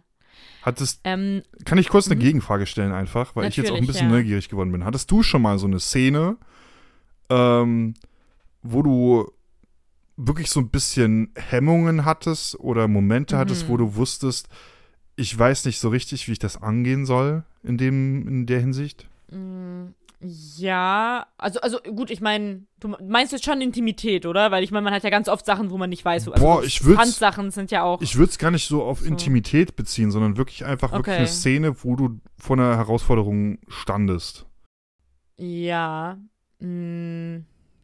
Also ich meine, ich denke, prinzipiell ist es ja erstmal bei all, also ich glaube, die größten Herausforderungen tatsächlich waren so Stuntsachen, weil wir meistens ehrlich gesagt keinen professionellen Stunt-Coordinator am Set hatten bei Dingen und dann halt, oder vielleicht im Vor Vor äh, Vorhinein was geprüft wurde, äh, was, geprobt wurde, aber halt, ne, quasi trotzdem, also man hat, man ist dann einfach nochmal anders angespannt. Man will halt, dass es möglichst realistisch äh, aussieht. Oft sind ja DarstellerInnen ja dann auch bereit, wirklich weit zu gehen, so, damit es halt geil aussieht, aber dann hat man halt immer Angst, also so, also darum bei sowas denke ich schon oft. Also ich hatte oft Angst, dass äh, entweder die DarstellerInnen ihre Grenzen selbst so ein bisschen extra ausreizen und dann irgendwie das einen Backlash hat, ne, dass sie sich irgendwie verletzen und dann Ist einfach, einfach, also quasi, weil ich auch gemerkt habe, dass die Bock haben oder dass sie sich gepressured fühlen, etwas zu tun. Also, weißt du, obwohl ich zum Beispiel sage, hey, macht nur das, was ihr, also wo ich wirklich sicher fühlt, dass sie irgendwie trotzdem durch die Anwesenheit von allen, ne? Und so weiter. Ähm, also solches, ich denke, sowas öfters auf jeden Fall. Was, glaube ich, auch interessant war, war ein Projekt, ähm, da, das habe nicht ich inszeniert, aber quasi, wo es auch einfach mal so einen Moment gab, wo ähm, eine Person, also habe ich einfach mitbekommen und das fand ich irgendwie ganz interessant, wo ich so ein bisschen eine Lehre mir, für mich draus gezogen habe, ähm, wo quasi eine ziemlich einfach emotional intensive Szene, ähm, die Gewalt beinhaltete, gespielt wurde, aber es ging gar nicht so um quasi die, mh, mm, also dass das gefährlich wurde, sondern einfach nur das realistisch zu spielen. So, Mhm. also die Gewalt, ne? Also einfach die Emotionen, diese starken Sachen. Also, und äh, da war es dann einfach ein Punkt, oder was ich gemerkt habe, was da auch, auch manchmal fehl am Platz sein kann, wo halt einer, wo dann einer Schauspielerin halt von mehreren Ecken dann auch, weil es halt irgendwie, irgendwie nicht so aussah, wie es sollte, so. Und die Schauspielerin selbst war verunsichert und meinte, ich kann immer noch ein bisschen weitergehen. So, ich kann Mhm. mehr machen. Und dann aber auch angefangen haben, äh, von, von anderen Gewerken Leute halt zu sagen, ja, ich habe das mal so gesehen, versuch mal das, versuch mal das, versuch mal Mhm, das. Okay, ja. Wo es der Schauspielerin am Ende halt auch echt nicht so gut damit ging. Was, ich weiß, was sehr gut gemeint war, aber einfach nur, was mir jetzt dazu einfällt, wo ich zum Beispiel Ja. so für mich die Lehre draus gezogen habe, da wirklich im, beim nächsten Mal. Also wie gesagt, ich habe das halt nicht, äh, ne, also, also quasi, ich, ich habe selbst nicht inszeniert, aber quasi ich war mit dabei. Und ich glaube einfach, das ist eine gute Lehre, auch wenn es Leute wirklich gut meinen. Und manchmal sind ja Tipps sehr, sehr hilfreich, ne? Also so, daraus, aber ich glaube, bei sowas halt wirklich so ein bisschen sich zurückzuhalten, weil das, wie du sagst, Closed Set und so, weil ich glaube, das sehr ähm, viel Druck auf einen Menschen sein kann. Genau, und so. gerade in so einer Situation, je mehr Meinungen ins Spiel kommen, desto mehr wird ja das eigentliche Ziel verwässert. Ja, Und du hast es ja auch gerade schon selber gesagt, die Leute werden unsicherer. Und je unsicherer die Leute werden, desto weniger glaubhaft wird das, was dann gedreht werden soll, letztendlich. Letzt ja, ja. auch. Voll. Also, wenn jetzt zum Beispiel jetzt bei dieser Szene, exemplarisch bei meiner Szene 5, wie ich sie gerne nenne, ähm, noch irgendjemand anderes angefangen hätte, damit reinzulabern ähm, und ähm, zu sagen, "Hö, mach mal das oder das oder das. Ja, ähm, ja. Das wär, hätte die, glaube ich, also ich glaube nicht, dass die das aus der Bahn geworfen hätte, aber es hätte auf jeden Fall die Konzentration ähm, ja, brechen lassen auf einer bestimmten Ebene. Das ist schon Ja. creepy. Ja. Nee, auf jeden Fall. Ja, nee, aber ich, ich verstehe auf jeden Fall auch sehr gut die Hemmung vor Intimität. Ich glaube, die Story habe ich ja auch schon oft erzählt, aber äh, ich war auch sehr, sehr, sehr, sehr, sehr äh, unsicher bei diese, bei Machtlos, bei der Kussszene, weil ich weiß gar nicht gerade, ob, ich glaube, nee, der Kuss war gescriptet, aber ich glaube, die beiden DarstellerInnen haben äh, den, also den Kuss, nachdem sie äh, zwei junge junge Darstellerinnen K.O. gehauen haben, haben sie sich geküsst, sollten sich küssen und sie haben den Kuss sehr intensiviert und so, was auch dramaturgisch sehr gut reingepasst hat. Aber ich war damit in dem Moment sehr überfordert, weil ich nicht wusste, wann ich Danke sagen soll. Ich weiß noch so genau, dass mir der Gedanke durch den Kopf ging, ich will nicht so wie so ein Opfer wirken, dass das das nicht aushält. Also quasi wie so ein, wie so ein unsicheres kleines Mädchen. Ich war halt damals auch 18, glaube ich. Äh, oder 19? 18 oder 19? 18, glaube ich tatsächlich. Naja. Und aber äh, ich dachte auch so, Gott, was, was, wenn da ist, na, na ja, ich weiß auch nicht, wie weit die gehen, so. das kann ich Da auf jeden hätten Fall sehr sich gut verstehen. Elena und Nikolai vielleicht noch ausgezogen und hätten euch da so ein Softporno Ja, ja. vorgespielt. Wer weiß. Genau, Aber ich muss genau. sagen, gerade an der Stelle finde ich diesen Kuss halt richtig geil, weil man halt wirklich Ja. merkt, wie aufgegeilt die von dieser ganzen Situation sind. Ähm, und das macht, Voll. macht diese beiden Charaktere halt umso gruseliger, äh, weil du dir denkst, warum seid ihr von sowas aufgegeilt? Das ist nicht so normal, mit Chloroform jetzt zwei junge Mengen zu, zu erstichen, dann knutschen die so rum und das Kopfkino schmeißt dann ganz andere Bilder an, was richtig gruselig Ja. wird. Ja. Ja, nee, auf, auf jeden Fall, auf jeden Fall. Aber ähm, ja, ja, ich glaube, es ist ein sehr, sehr, eine sehr, sehr gute Sache, die du gesagt hast dazu, dass man diese Szene halt als nichts anderes behandelt. Und das ist auch etwas, was ich irgendwie sehr mitgenommen habe, so seitdem, dass ich mir einfach denke, na ja, also wir im Film, wir zeigen ja irgendwo das Leben, ne? Halt natürlich in einer verfremdeten Art und Weise teilweise, aber ähm, quasi keine Ahnung, ich, ich mache ja auch Dinge, ne? Ich, ich, genauso wie ich irgendwie mit meiner Mutter streite, genauso habe ich Sex oder so, ne? Oder genauso wie, also ist ja nichts anderes so, und das ist auch äh, gar nichts. Also, Hm, It's fine. ich glaube, was, was jetzt gerade bei dieser Szene auch so ein bisschen reingespielt hat, dass ich per se halt noch nicht in der Situation war, die ich da inszeniert habe. Ähm, ja, ja, verstehe. und das verstehe. ist halt nochmal eine ganz andere Herangehensweise, beziehungsweise ist Ja. halt das noch schwieriger zu handhaben, ne? Weil da hatte ich tatsächlich auch mit meinem Dozenten drüber gesprochen. Ähm, das ist so ein Drahtseilakt. Meiner Meinung nach ist es sehr ganz gut gewonnen, weil faktisch zeigen wir keine Nacktheit. Ähm, Mhm. wir, wir deuten das alles an. Und das war wirklich auch so ein bisschen das Ziel zu sagen, wenn die sich den BH auszieht, dann funktioniert das meiste sowieso im Kopf des Zuschauers. So, man muss das nicht zeigen. Und ich finde, wenn man es nicht zeigt, sondern nur so kleine äh, Spielereien, ist es manchmal noch intensiver, als wenn du es halt zeigst. Weil das ist manchmal, kann manchmal auch einfach Ja. sehr plump wirken. Ähm, ich glaube, da hatte ich drüber gesprochen, ähm, irgendwann werden wir uns äh, wieder alles erzählen. Ah, ja, ja, Ne, ja, weil da- da- ganz viel Sex gehabt genau, wird. der Punkt ist, und wenn ich Der glaube, also ich, das ist natürlich jetzt wieder ein bisschen sehr scheinheilig, wenn ich mich jetzt mit so einem Film vergleiche. Aber ich glaube, der Film hätte für mich besser funktioniert, wenn sie das nur angedeutet hätten. Ähm, und ich mir meinen Teil selber dazu denken kann. Aber ich habe per se in diesen Szenen halt fünf Sexszenen gesehen, wie die beiden miteinander ficken. Und nach dem ersten Mal hatte ich schon keine Lust mehr. Und ich mag eigentlich Pornos, muss ich ganz ehrlich sagen. Aber da war ich so, okay, das fühlt sich irgendwie richtig weird an. Ähm, Ah, das, das wäre so eine gute Beschreibung, das ist eine gute Bewertung für ein Porno, so. Weiß Hatte nicht. schon nach dem ersten Mal keine Lust mehr. ja, ja. Ja. Ja, I like it, I like it. Oder wie so ein Puff. Naja.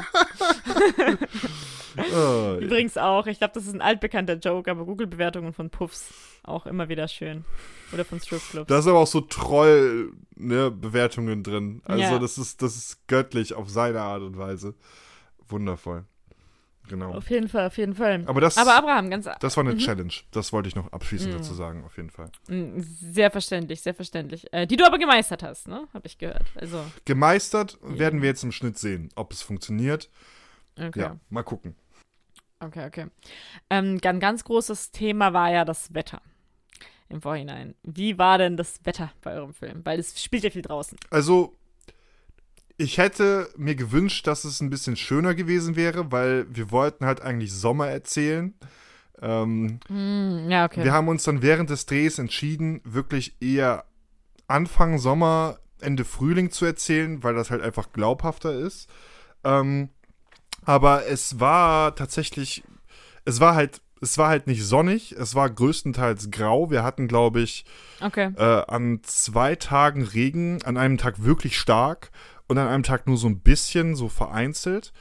Ähm, wir hatten halt Glück, wir hatten einen Drehtag, da haben wir nur in dem Ferienhaus gedreht und das ist quasi so dieser Tag gewesen, den wir dann halt auch immer dahin schieben konnten, wo dann der Regen angekündigt war. Das heißt, Okay, ja. Um es so zu sagen, das ist auch ziemlich asozial, aber anders geht's ja nun mal nicht. Der Großteil des Teams ist trocken geblieben, das Lichtteam musste raus in den Regen und von dort halt die Lampen aufbauen. Ähm, Oh. Das ist halt der Kompromiss, den du dann machst, äh, aber du kannst Ja, halt ja. bei Regen nicht draußen drehen, nicht wenn du das erzählen willst, was wir erzählen wollten. Ähm, Klar. das heißt, und wir hatten tatsächlich dann auch immer relativ viel Glück aus irgendeinem Grund, weil das Wetter dann irgendwie immer auf Anschluss war mit den jeweiligen Spieltagen. Ähm, weil wir hatten der erste Drehtag, zum Beispiel der Dienstag, letzte Woche Dienstag, ähm, der war relativ grau. Ne? Und dann haben wir am Donnerstag auch noch was vom ersten Spieltag gedreht und wir hatten am Donnerstag tatsächlich am Nachmittag recht viel Sonne, aber in dem Moment, wo wir angefangen, wo wir quasi die neue Szene vorbereitet und aufgebaut haben, halt, ist es dann wieder grau geworden. Also, das- ah, das- okay, der Continuity-Wettergott. das ist halt wirklich so nach dem Motto, wie kann das funktionieren? Ähm, in Innenräumen hast du ja die Lichtstimmung immer relativ gut unter Kontrolle. Ne? Und das ist dann, das ist einfach wirklich Gold wert, weil du da halt leuchten kannst, was du willst, wenn du eine, wenn du ein gutes Lichtteam hast. Und ich finde, ich habe ein fantastisches Lichtteam. Ähm, liebe Grüße an die Lucy, ähm, die ja auch schon bei Lila geleuchtet hat. Ähm, ja, da, da hat sie auch schon äh, gestrahlt. Da hat sie auch. Oh. blendende Arbeit hat sie da schon geleistet. gestrahlt. Das hast du sehr schön gesagt. Ähm, und die hat es wirklich geschafft, dann auch an den etwas graueren Tagen, beziehungsweise am Mittwoch, ähm, also ohne Scheiß, ich habe am Sonntag zwei Freunden von mir in Dortmund, wo ich so ein bisschen war, um auszuspannen, habe ich so ein Bild gezeigt, wie die beiden dann halt im Sonnenuntergang da vor dem Ferienhaus sitzen.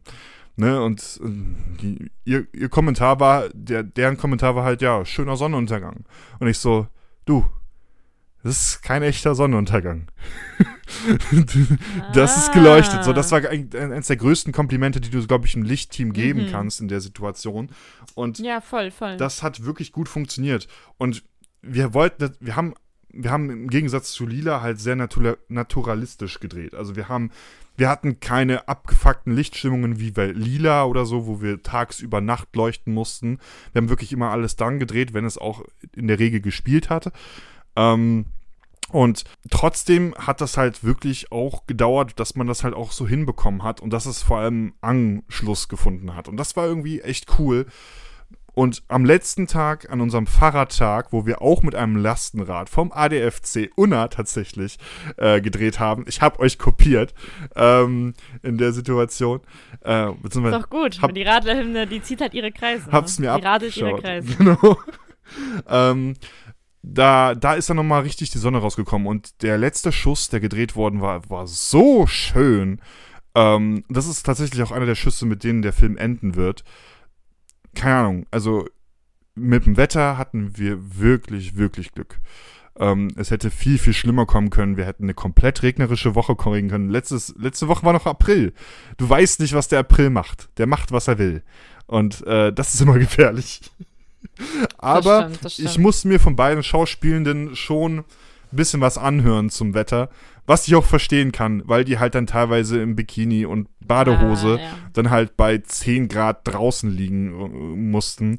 Ähm, was halt schon, äh, sagen wir mal so, es ist keine Zumutung, aber es ist halt schon nicht geil. Einfach. Ja, voll, voll. Aber es ist dann halt wichtig, dass da immer jemand hinter der Kamera steht mit einer Decke, Genau. um dann direkt zuzudecken. Und das, so. das war halt so ein bisschen unsere Devise. Egal in welchem Kostüm wir waren, wir hatten immer jemanden da, der direkt mit äh, Decke und auch Rettungsdecke tatsächlich daneben stand und die direkt eingehüllt war, hat, wenn der Take vorbei war. Also, voll gut. die haben hoffentlich nicht so viel gefroren. ähm, Nee. Mhm. Ich habe trotzdem noch einen Einschub dazu wegen Frieren. Ähm, es gibt eine Szene in dem Film, da steigt Nico in einen See. Ne? Und bei 15 Grad Außentemperatur ist so ein Wasser halt auch nicht ohne, um es so zu sagen. Ich glaube, ja, das ist ja dann voll kalt noch, oder? ich glaube, Also es waren so vielleicht 5, 6, vielleicht 7 Grad höchstens. Oh, ähm, Scheiße, Und ja. das ist natürlich schon hart. Ähm, und ich hab's, ich hab's denen versprochen. Ähm, also bin ich mit denen ins Wasser gegangen. Ähm, weil ich mir gedacht habe, Das ist korrekt. Das ist ein korrekter Move. Weil ich mir halt- You're a real one. Weil ich mir halt wirklich gedacht habe, das ist schon sehr assi, äh, von mir zu verlangen, dass die da jetzt ins Wasser reingehen und ich dann ganz bequem auf meinem Regiestuhl daneben hocke und denen dann so Regieanweisungen zurufe. Ähm, und dann war ich halt für eine halbe, dreiviertel Stunde, glaube ich, ungefähr, in diesem arschkalten Wasser. Ähm, ich habe ein bisschen Vorteil, ich bin etwas äh, beleibter, um es äh, nett auszudrücken. Ähm, das heißt, ich krieg Kälte nicht so krass ab wie manch andere. Ähm, und der Joscha, der ist halt ne, ähnlich groß wie ich, aber halt wirklich noch relativ sportlich. Ähm, und der hat gezittert, als er rausgekommen bin. Und ich habe trotzdem unglaublichen Respekt davor, dass er es trotzdem durchgezogen hat. Ähm, weil, weiß nicht, das ist halt wirklich so eine Szene, eine der Szenen, die hätte ich unter keinen Umständen irgendwie abgeändert. So, der hätte für mich ins Wasser gehen müssen, äh, ob er gewollt hätte oder nicht. Ähm, aber wie gesagt, ich habe in der Situation dann auch mit ihm gelitten und nicht, ähm, Ja, ja. Genau. ja, voll korrekt. Nee, finde ich auch bei sowas, also wirklich, das, ich habe auch schon öfters die Idee, also bei solchen Sachen gehabt, das hat sich jetzt nie so sinnvoll ergeben quasi, aber dass ich das dann mitmache, auf jeden Fall. Was, also wenn es Sinn macht, was ich verlange. So. Ja, genau. Bei der Situation äh, war es, glaube ich, angemessen, wenn ich mich jetzt bei dieser Inti äh, Intim-Szene auch noch ausgezogen hätte. Ich glaube, das wäre too much gewesen. Äh, dann macht der Regisseur noch kurz einen Helikopter, einfach für die Solidarität, warum nicht? dann, dann ist das Eis auch gebrochen, ne? Ach. Ja, nee, das, das, das ist sehr, sehr verständlich. Ähm, geil. Mir ist wird vorhin noch eine Frage. Ah ja, genau. Folgende Frage schwirrt mir noch im Kopf herum. Du hast ja jetzt die Produktion auch gemacht. Richtig? Korrekt. Wie war das denn beim Dreh? Weil zum Beispiel, ich habe das ja auch öfters so, ne, dass ich irgendwie Regie mache, aber halt immer zumindest Teil der Produktion bin. Und mir ist es schon manchmal in die Quere gekommen, dass ich quasi am Set eben doch irgendwie, weil manchmal, man denkt, man hat alles geplant, ne, man muss sich dann doch noch um was kümmern, produktionelle Aufgaben fallen an, dann muss ich doch was machen, konnte mich nicht komplett auf Regie konzentrieren. Wie war das bei dir? Wie hast du dieses Zusammenspiel erlebt? Ähm, sehr gute Frage. Ähm, ich habe das dieses Mal ganz anders gemacht. Ich habe es, dadurch, dass ich es halt selber vorbereitet habe, wusste ich halt, wo die Schwerpunkte liegen und wie flexibel wir dann stellenweise zum Beispiel wegen Wetter sein müssen. Das heißt, ich habe das direkt so, der Drehplan war auch so gebaut, dass wir halt wirklich diesen einen Drehtag, diesen Innendrehtag hatten, den wir überall hinschieben konnten. Ähm, und wie gesagt, ich habe den Großteil der Produktion im Vorhinein gemacht und dann hatte ich während des Drehs den wundervollen, äh, einen fantastischen First AD, den Tim Klinger aus dem Semester über mir. Ähm, der war auch schon bei Lila letztes Jahr mit dabei als zweite Regieassistenz für die ganzen Clubgeschichten. Ähm, und also der hat dann mehr oder weniger, während wir gedreht haben, die Produktion und die Orga und halt auch, wie gesagt, die Setleitung übernommen, so dass ich mir diesbezüglich tatsächlich mal gar keinen Kopf machen musste. So wohlgemerkt vor dem Dreh und nach dem Dreh, also am Morgen des Drehtags und am Abend des Drehtags, da ging ich dann wieder so ein bisschen in die Produktion rein, weil dann heißt es Dispen schreiben und da vertraue ich mir tatsächlich am meisten. Ähm, weil ich das schon, weil ich das schon häufig erlebt habe, dass dann irgendwie so Dispen rausgeschickt werden, hinter denen ich selber nicht so richtig stehe. Ähm, und genau, das äh, war mir einfach wichtig. Und dadurch, dass ich halt den Tim die ganze Zeit immer an meiner Seite hatte, ähm, hat das alles Immer an deiner Seite. äh, habe ich das, äh, hat das super funktioniert. Also das war wirklich ein echt guter Einklang. Wir haben uns halt auch echt viel Team gespart, weil ich glaube, wenn wir ein größeres Team gewesen wären, dann hätten wir halt noch viel mehr Koordination gebraucht. So hatten wir dann, glaube ich, lass es mich kurz durchrechnen, ähm, das Regie-Department, halt drei Personen, also ich, Tim, eine Conti, ähm, dann das Kameradepartment, Lisa mit zwei ACs, äh, das Lichtdepartment, Lucy mit in der Regel zwei Beleuchtern. Ähm, dann hatten wir an ein, zwei Tagen auch noch einen Setrunner vor Ort oder Leute, die sich halt ums Catering gekümmert haben. Ähm, dann Ton, eine Person, Szenenbild, eine Person ähm, und ja, die beiden Schauspielenden halt und eine Maske.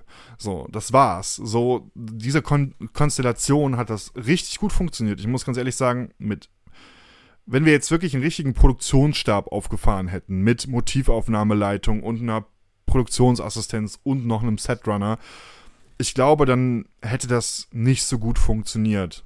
Ähm, hat aber natürlich auch bedeutet, dass mein Gehirn immer funktionieren musste. Ähm, aber das hat es größtenteils. Also ich habe, glaube ich, letzte Woche mehr durch Denken abgenommen als durch aktive Bewegung, um es so zu sagen. Weil da verbrennst du ja auch Kalorien. Das stimmt, das stimmt. Ja, Denksport. Schach, Schach ist Denksport. Genau. Und Produktion eben auch. Genau.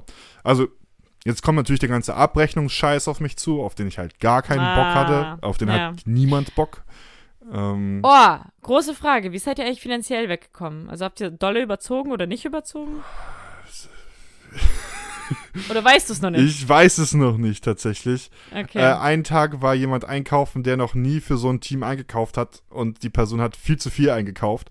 Ähm, Ah, wir haben jetzt zum Glück die Option gefunden, dass es jemand uns abnimmt, aber ich glaube, der, der Einkauf könnte so ein bisschen über die Stränge schlagen. Aber ich bin eigentlich optimistisch, beziehungsweise glaube, dass wir einigermaßen in dem geblieben sind, was wir auch kalkuliert haben. Also das ist jetzt kein Lila, aber es hat uns trotzdem halt ungefähr 2500 Euro gekostet, glaube ich. Okay. Ja. Okay. Krass, krass. Wie habt ihr es nochmal finanziert? Äh, Durch die Crowdfunding-Kampagne oder und Hochschule? Genau, Crowdfunding. Ähm, dann hatten wir halt von der Hochschule noch ein bisschen Geld Mhm. und dann habe ich halt privat noch ein bisschen was reingelegt. Mhm. Ähm, und da hat sich das halt so ein bisschen zusammengesetzt. Also Ja, es ja. war überschaubar. Also, man muss auch sagen, so viel Geld, wie gesagt, 2500 Euro sind okay. Also, könnte schlimmer werden. So, das teuerste war halt mal wieder das Motiv.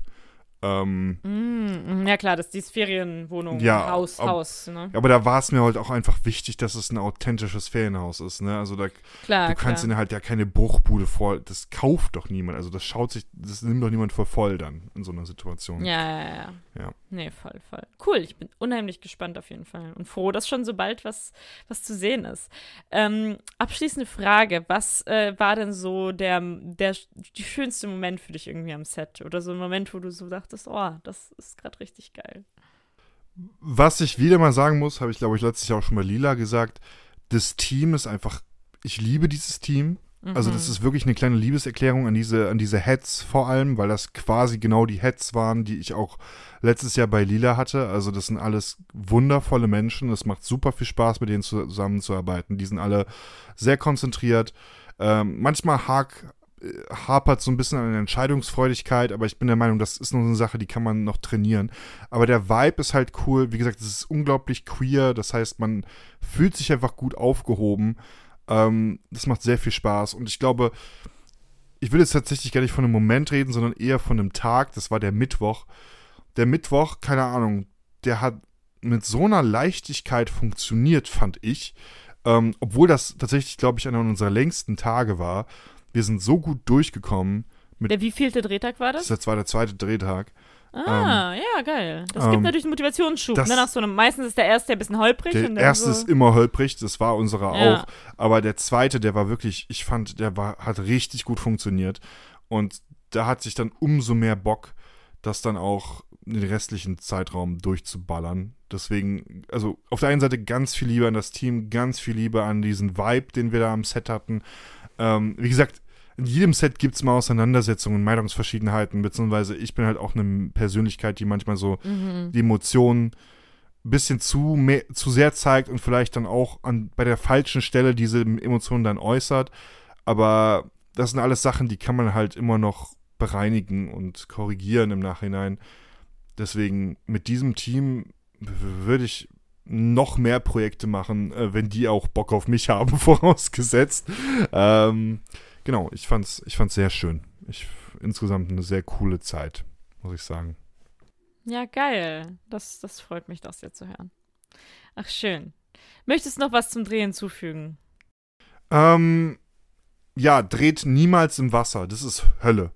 Also, das ist, das ist, das ist wirklich grausam. Also, man muss sich da so wirklich richtig Hacks einfallen lassen, wie man da, wie soll ich sagen, die Kamera, die 20.000 Euro wert ist, irgendwie überhalb, oberhalb des Wassers zu positionieren, ohne dass du da einen Wasserschaden mitnimmst. Ähm, Wie habt ihr das eigentlich gemacht? Also, ihr habt doch richtig auf dem See gedreht, wir oder? haben richtig also, auf dem See gedreht. Aus? Nee, nee, nee. Wir waren, wir hatten, Mhm. wir hatten von dem Seepark Ternsche, der quasi auch dieses Ferienhaus uns zur Verfügung gestellt hat, haben wir Boote bekommen mit, mit auch so einem Ah. Elektromotor, äh, wodurch wir da halt gut koordinieren. Also, keine Ahnung, der Elektromotor Ja. war jetzt nicht so das Beste. Wir hatten schon ein bisschen Schwierigkeiten damit zu koordinieren.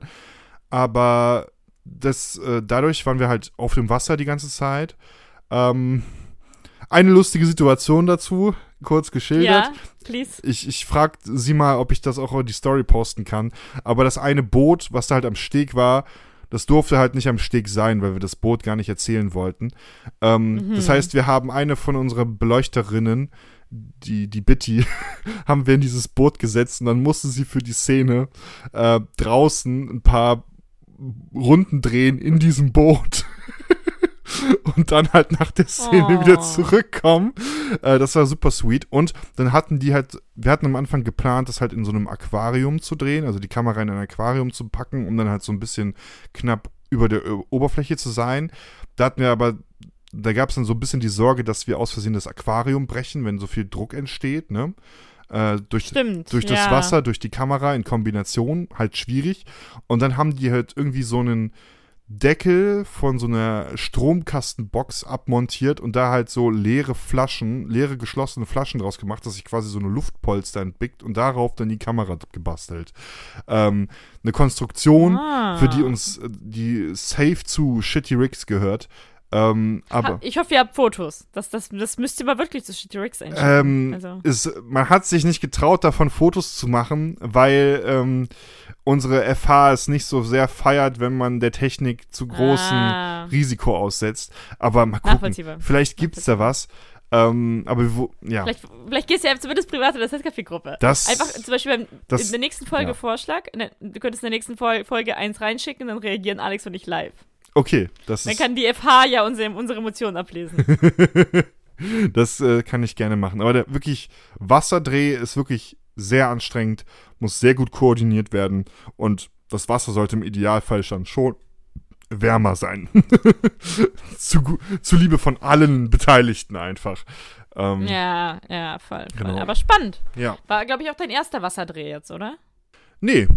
Äh, Jugendfilmcamp letztes Jahr mit Sarah tatsächlich gemeinsam. Da haben wir sogar Unterwasseraufnahmen gemacht, aber sagen wir mal so, da war der Risikofaktor nicht so groß, weil mein Handy ins Wasser gegangen ist, was eh wasserdicht ist, plus mit, plus mit Schutzhülle. Ja. Das ist halt etwas, was du gut schützen kannst. Und wir waren halt die ganze Zeit im stehbaren Bereich. Wir waren jetzt nirgendwo, wo du nicht mehr stehen konntest. Ähm, und Ja. das war, dieser See war tief. Ähm, das ist, Ja. glaube ich, nochmal ein Unterschied in der Situation. Aber Frage, habt ihr, ihr habt ja nicht immer vom, also habt äh, hat die, ist die Kamerafrau immer auf dem Boot gesessen? Ja, die war immer im Boot. Okay.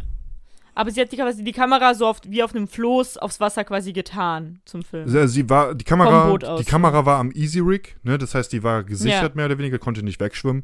Ähm, und ja, vom Boot dann aus ins Wasser gesetzt. Also, ja, glaube nur, auf das Floß. ja, auf, das, auf dieses Floß, wenn man das so nennen kann, ja, genau. Okay, so, ja, ja. Ja, spannend. Spannend auf jeden Fall. Oh man. Ja, äh, Freunde, ähm, 40 Minuten gequatscht hier, Alter. Wahnsinn. nee, ist- ja, aber es ist, ist, ist auch geil. Also wirklich erstmal herzlichen Glückwunsch, dass du jetzt einen Sechssemesterfilm äh, abgedreht hast. Dankeschön. Äh, von ganzem Herzen. Das, ich glaube, da kannst du dir wirklich auf die Schulter klopfen und ich bin sehr gespannt, weil ich finde es wirklich sehr spannend, dass der Abraham Nielebock hier mal einen reduzierten Film macht. Ähm, was da so bei rauskommt. Also. Hör ich da äh, einen Diss?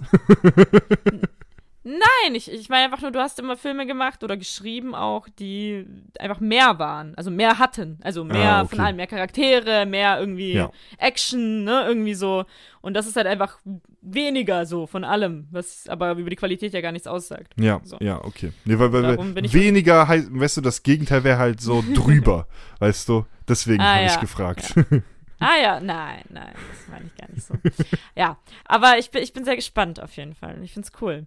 Auch das Thema, haben wir aber schon drüber gesprochen, glaube ich. Ja. Aber wirklich sehr, sehr gutes Thema. Ähm, was auch ein sehr gutes Thema hatte, äh, ist nämlich der Film Sonne und Beton, den ich am Samstag im Kino gesehen habe, Ah, okay, ja. sehr cool. Das, das musst du jetzt Ähm. noch erzählen. Ist scheißegal, ob wir jetzt eine anderthalb Stunden machen. Das musst Ja, du mir jetzt noch erzählen. Nee, sehr gern, sehr gern. Ja, also sehr, sehr guter Film tatsächlich. Also noch eine kurze Personal Backstory. Ähm, ich wollte eigentlich mit jemandem reingehen, was dann geplatzt ist. Dann wollte ich zum Trost mit jemand anderem reingehen, co äh, äh, cause I didn't, don't need person A. Ähm, und dann wollte die Person mir Trost spenden, also Person B mit mir reingehen. Dann äh, hat aber Person B auch aus verständlichen Gründen kurzfristig abgesagt. Die Karten waren aber schon gekauft. Und ich war so, nee. Und dann bin ich alleine hingegangen. Und ich war tatsächlich zum ersten Mal alleine im Kino. Das ist, also für, für andere ist es vielleicht normal oder so, aber ich war noch nie alleine im Kino. Okay, du warst for real? Noch gar nicht? Ja. Okay, Nee, krass. nee, irgendwie, keine Ahnung. Ich bin so, ich bin, also, das ist halt so voll blöd, aber ich habe dann wirklich, ich, ich habe dann halt diese, also einmal finde ich es halt cooler mit anderen, weil man redet und so, weil ich finde, Kino ist so immer auch so ein Event, so, weil man fährt ja hin. Weißt du, was ich Hm, meine? Ja. Dann steht man da so an und so. Also, so zu Hause einen Film schauen, so, klar, voll cool alleine, aber so, ne? ähm, und dann hatte ich halt, muss ich sagen, das ist auch voll blöd, aber ich habe schon manchmal diese Hemmung, dass ich so Angst habe, dass andere mich für einsam halten. So, weil ich vielleicht mich selbst manchmal für einsam halte in solchen Momenten. Und sometimes I'm not a strong person. Ja, okay. Ähm. nee, verständlich aber auch, ja. So, aber ich möchte daran arbeiten. Also, das ist auch was, was, was zum Beispiel so alleine essen gehen. Man kann sich auch ausführen. So, auch wenn es das erste Mal vielleicht unangenehm ist. Man kann sich ja einfach gönnen. So. Absolut. Naja, Nur weil andere Menschen nicht dabei sind, heißt es nicht, dass du nicht diese Zeit für dich selbst beanspruchen darfst. ja, voll, voll. Darum dachte ich, ich mache den ersten Schritt und habe das gemacht. Naja, war cool auf jeden Fall. Der Film, was wirklich, wirklich gut. Also, ich, meine, ich, ich weiß nicht, also ich, ich, es zeigt ja das Leben von vier ähm, Jugendlichen, ich schätze sie auf 15, das wird jetzt nicht spezifiziert, aber die sehen ungefähr so aus. Ähm, im, Jugendliche, äh, ne? Einfach, ja. Ja, Jugendliche, genau. Aber auf jeden Fall noch, also ich, es ist wirklich auch noch wirklich jugendlich. Also im Sinne von, die machen noch gerade ihre ersten Erfahrungen mit allem und so. Also es sind wirklich noch keine Erwachsenen so. Ähm, und also eher Richtung Kinder, so Mhm. habe ich das Gefühl. Und äh, im, ich sag mal, Ghetto von Berlin. Also im Problembezirk äh, von, in Problembezirken von äh, Berlin. Ähm, ich glaube, äh, ist Ma gehört Marzahn dazu? Ich glaube, Marzahn wird genannt. Marzahn äh, und äh, Ja. auch äh, Kreuzberg, glaube ich, ne? Ja, ja, ich glaube auch. Ich kenne mich leider damit nicht ganz so aus, aber Nee, genau. nicht Kreuzberg, Und- Neukölln. Neukölln. Neukölln, Neukölln, Äh, genau, genau. Kreuzberg ist, Kreuzberg Kreuzberg ist- ist ja voll. Das ist gehobenere Viertel. Ja, ja, ich wollte gerade Genau. sagen, da habe ich gerade voll was durcheinander Ghetto. Aus dem Kreuzberger Ghetto mit meinen Hipster-Homies gehen wir in Chai Latte trinken im Katzencafé. Naja. Ähm, ja. Äh, oh mein Gott, ey, wir waren noch nie, wir waren noch nicht im Katzencafé, richtig? Wir müssen Nein. ins Katzencafé. Nein, das haben Du wir und ich. immer nicht hinbekommen. Müssen Ja. wir machen. Müssen wir. Ich will die Ja. Pussys sehen. So. auf jeden Fall. Ähm, let's go. Ja. Ähm, nee, war, war auf jeden Fall geil. Also zeigt eben das Leben von diesen vier Personen und die haben alle halt eigene Probleme. Also zum Beispiel der Protagonist, ähm, ist jetzt auch kein Spoiler, der bei dem ist halt die Mutter gestorben und der Vater ist halt so sehr, der hat jetzt eine neue Freundin mit eben auch einem kleinen Jungen, aber der ist halt so sehr in seiner eigenen Welt, hat auch, glaube ich, auch keine Arbeit und ist halt so sehr ruhig und sagt immer, der Klügere gibt nach, aber der versteht nicht, dass in der Realität des Jungen du kannst nicht nachgeben. Also da kommen Leute auf dich zu und irgendwie wollen dich schlägern und schlägern dich so und also wenn du halt nicht komplett sozial ausgestoßen sein willst oder sowas, kannst du da halt nicht nachgeben oder irgendwie du musst Ja. halt also irgendwie so, ne? Und der versteht es halt einfach nicht und gibt ihm irgendwie keine Tipps, die ihm irgendwie im Leben helfen. Also er will gar nicht in diese Gewaltsituation geraten, aber wird irgendwie verprügelt oder kommt da halt rein und dann ist der Vater so, ja, du hast dich wieder geprügelt, so Ne, das, das hilft einfach nicht. So, also da reden einfach zwei Menschen aneinander vorbei und man merkt halt so voll diese Frustration. Ähm, bei ein anderer zum Beispiel, da verprügelt halt der Vater die ganze Zeit die Mutter und auch den Sohn, ähm, wo der halt auch irgendwie nicht, nicht mit umzugehen weiß und er spart die ganze Zeit Geld, um mit der Mutter nach Italien zu, irgendwie zurückzugehen, deshalb Italiener. Ähm, und ist aber halt, also hat nicht viel Geld, so obviously. Und solche Sachen einfach. Ähm, und ein Dritter lebt auch bei seinem Bruder, der die ganze Zeit Drogen nimmt, wo einer der drogennehmenden Freunde des Bruders Felix Lobrecht ist. Ich wollte gerade fragen, hast du ihn entdeckt? Aber ja, sehr cool. Ja, Sir Felix Lobrecht. Äh, genau. Ähm, und äh, ja, einfach, also einfach sehr, sehr spannend. Also ich finde, ich finde, der Film schafft es halt wirklich sehr gut.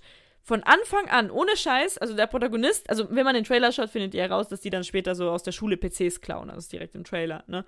Und so weiter. Und, ähm, und der Protagonist kommt wirklich, also keine dieser Situationen hat er selbst verschuldet. Also wirklich, der, der, der, reagiert einfach die ganze Zeit nur auf Sachen. Also wenn man das mal so schaut. Also klar, irgendwo, natürlich ähm, agiert er jetzt irgendwo, weil wenn er jetzt diesen Einbruch plant, aber er, äh, von ihr wird halt erpresst für Geld. Und er hat auch nichts Böses gemacht, sondern er ist einfach in die Situation so reingeflutscht, sodass er erpresst wird für Geld. Also quasi, es ist halt wirklich, es ist einfach so gut gemacht irgendwie dass du halt wirklich verstehst, dass wenn du dort lebst, du kannst nicht anders. Und ich glaube auch, also ich weiß nicht, ob er das gesagt hat, ich habe jetzt leider nicht so Interviews von Felix geschaut dazu, also von Felix Lobrecht, aber ich glaube, also es wirkt für mich auch sehr wie der Grundgedanke des Films, um zu zeigen, du kannst dann halt manchmal nicht anders. Hm, so. ja. Also als irgendwie so zu handeln oder irgendwie, also so gerade wenn du jung bist und jetzt auch noch, natürlich kann man ja sagen, ja, warum geht ihr nicht zu einer psychologischen Beratungsstelle? Aber erstmal so, wir wissen alle, dass das auch alles, äh, also ne, alles ein bisschen schwieriger ist, weiß ich so aus eigener Erfahrung.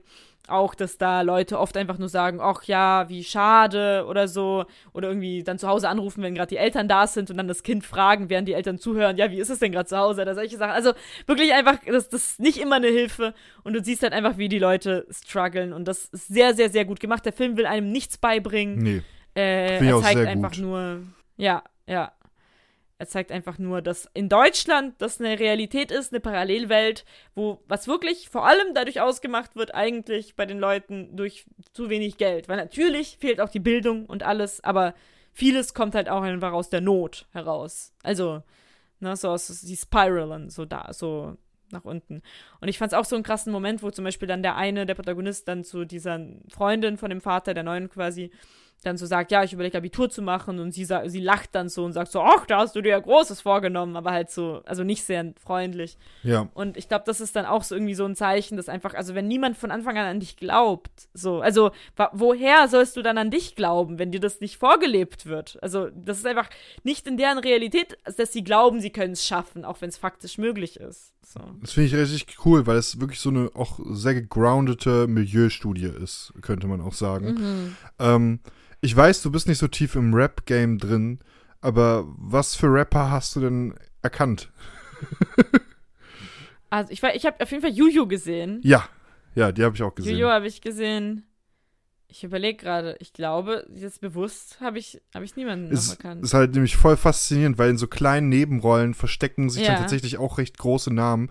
Zum Beispiel äh, der große Bruder von dem Protagonisten, der wird die ganze Ja. Zeit von so einem Typen äh, fertig gemacht, ähm, der ihm auch so noch Geld schuldet scheinbar.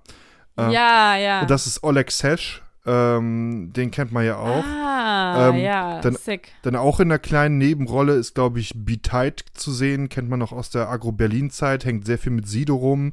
Ähm, Mhm. Das sind so gerade per se die Namen. Ich weiß, dass da noch mehr drin sind. Ähm, Leute, die da im Kosmos drin sind, die haben da einige Leute zu entdecken. Aber halt auch nie so in einem Modus, guck mal, wen wir haben, sondern eher so wirklich in so kleinen Zeitmomenten, äh, wo man auch so ein bisschen braucht, um sie zu erkennen, weil ich habe Juju, ganz ehrlich gesagt, nicht auf den ersten Blick erkannt. Ähm, Mhm. also das ist, die sind dann schon sehr gut versteckt, diese Gastauftritte. Und das ist schon irgendwie ganz cool, weil das sind ja auch alles meistens Leute, also bei Juju weiß ich sicher, bei B-Tide und bei Ole- Oleg Sesh weiß ich es auch, die halt auch in solchen Milieus groß geworden sind, ne? Ja, Die ja mehr oder weniger auch nur einen Sprung zurück in ihre Kindheit machen ähm, und das Ganze noch authentischer werden lassen. Und ich fand Jujus Part, muss ich sagen, ziemlich geil. Äh, weil ja, weil, ja. weil das war wirklich so diese Fuck you Attitude, die sie früher zur sixten Zeit noch hatte, ähm, die ich gerade aktuell in ihrer Musik, die auch gar nicht richtig rauskommt, sehr vermisse. Ähm, Hm. Und das ist, äh, ja, trotzdem, sehr, sehr geiler Film. Freut mich, dass du den jetzt auch noch gesehen Voll. hast. Ja. Voll, wirklich. Sehr große Empfehlung für alle, die es noch, sollten ihr es noch nicht gesehen haben. Wirklich einfach filmisch, also ein richtig guter Film. Und das finde ich halt so krass, weil ich irgendwie, natürlich immer finde ich, wenn jemand, der aus der, ich nenne es jetzt mal Popkultur, ich nenne jetzt mal Felix Lobrecht Popkultur, die deutsche Popkultur, also im Sinne von ne, sehr erfolgreicher Podcast, sehr erfolgreicher Comedian, so, in sich in ein anderes Genre wagt. Das hatten wir die ganze Zeit zum Beispiel mit YouTube-Songs früher Hm, oder ja. so. Und Also YouTubern, die Songs machen, YouTuberInnen. Dann ist es ja immer so ein Ding, dass man so ein bisschen oder dass man so Angst hat, ja, okay, wird das jetzt vielleicht einfach nur gehypt, weil die Person halt ne, aus dem anderen Milieu gehypt wird und das jetzt irgendwie eigentlich gar nicht so gut. Und hier, finde ich, entstand halt wirklich einfach gute Kunst. Die wäre auch gut ohne Felix Lobrecht. Das ist eigentlich absolut nicht wichtig und ich finde, er ist da auch nicht im Vordergrund. Also er hat da diese mini kleine Rolle. Oh, und sein Name ist halt irgendwie vorne, so wird ihm, aber sonst nicht. Also Das irgendwie ist es jetzt nicht auch. so super. Ja. Das war's auch, genau. Wenn man ihn jetzt kennt und seine Programme, merkt man, dass so ein bisschen autobiografisch ein paar Sachen sind, ne, so, so mit der Mutter zum Beispiel und so weiter. Aber es ist halt einfach, und das, ist einfach gute Kunst. Und das, das respektiere ich halt so sehr, wenn sich jemand dann auch so zurücknehmen kann, quasi. Und ich glaube, er hat seinen Fame, sage ich mal, seine Reichweite dazu benutzt, um eben den Film groß zu machen, ne, um in viele Shows zu gehen, Interviews, um eingeladen zu werden und dann halt eben über den Film zu sprechen. Aber das Thema steht über allem. So, Genau. Nicht er. Es wäre, glaube ich, auch weird gewesen, wenn Fel- Felix Ja. Lobrecht da eine größere Rolle gespielt hätte. Also. Ja, ja, voll. Das hätte man, dann, da geht es halt wieder mehr in diese Felix Lobrecht-Fangemeinde, ja. die sich halt diesen Film wegen ihm anschauen und das Ja. verzerrt es dann ja auch schon wieder. Ja. Voll, voll. Obwohl, ähm, ich weiß, dass er im Podcast gesagt hat, dass er auch eigentlich für den großen Bruder vorsprechen wollte. Ähm, für die Rolle des großen Bruders. Ah, ja, okay. Ähm, aber dann, ähm, also hat das nicht geschafft. Und das, äh, also so zeitlich und weil es ihm da nicht so gut ging und so und hat sich dann halt nur noch die kleinere geschnappt. Und, äh, aber er hat das tatsächlich vorgehabt. Also das hätte ich mir tatsächlich vorstellen können. Ich weiß nicht, wie es bei dir aussieht. Also ich glaube, der hätte das auch gut gemacht. Ja, nee, du, das ist, das ist halt wieder das Problem bei Felix Lobrecht, der ist für mich in meinem Kopf halt schon, mh, halt, wie gesagt, der hat den Comedian-Stempel. Ja, okay. Ne? Und Okay, okay. das ist halt, glaube ich, bei mir wäre es sehr, für ihn sehr schwierig geworden, aus diesem, aus dieser Okay. Rolle auch während des Films rauszukommen. Ähm, Okay, ja. Ja, ja, ja er, braucht, er braucht nur einmal mit seinen Mundwinkeln zu zucken. Und alles so. ah! Genau. Aber ich, ich hätte es ihm, glaube ich, schon per se zugetraut. Also, wer weiß, weil zum Beispiel, ich merke das jetzt auch bei Amy Lau, einfach wirklich Comedian, viele Jahre Comedy gemacht, dann ins Schauspiel eingestiegen, macht jetzt beides halt und es funktioniert. Also ich finde, sie trägt ja die Serie, zum Beispiel eine komplette Serie, halt eben mit ihrem, äh, mit dem, mit dem, äh, jetzt habe ich seinen Namen nicht mehr parat. Steven äh. Glenn, Steven genau. Yeun. Steven Yeun, Glenn aus äh, ähm, The Walking Dead. Ähm, genau. Äh, und das funktioniert auch. Also in dem Sinne. Ne? Ich glaube, wenn man das ernsthaft angeht, aber ich gebe dir natürlich recht. Hat seine Schwierigkeiten. Yes. Sehr, sehr nice. So, meine lieben Freunde, wir sind radikal in der Überlänge. Wir hätten eigentlich vor Ja. einer halben Stunde noch eine weitere Werbung reinballern müssen. Ähm, aber ihr habt Egal. gemerkt, ihr habt gemerkt, der Flow war viel zu geil. Wenn wir den unterbrochen hätten, dann wäre das nicht so eine geile Folge geworden. Also pumpt sie hart, pumpt sie hart. Äh, lest immer schön die Filmcamper Allgemeine. Ähm, und Yes. was, was sollen die Zuhörer noch machen, Frau Grimm? Äh, Denk, denkt dran, wir haben erzählt, dass, dass äh, Till Schweiger so ist, wie er ist, noch vor dem Spiegelartikel. Genau. Nämlich letzten August. Das, nein, ich, ich meine, ich meine, es ist super gut, dass jetzt der Artikel rauskommt. Ich feiere das voll, aber ich muss sagen, so eine kleine, äh, äh, so eine kleine, ich gebe es zu, egoistische Befriedigung haben wir, glaube ich, daraus. Wir wussten es früher. Wir wussten es früher, Genau. meine Freunde. Hört auf das Setcafé, wir haben immer recht. Und äh, darum, weil wir immer recht haben, bitte, Freunde, putzt eure Klobrillen. Und Abraham, ersetzt bitte den Alexander. Fahrt ans Meer. Dann einen wundervollen Donnerstag euch noch und bis nächste Woche. Ciao, ciao, ihr Pupsi-Bärchen.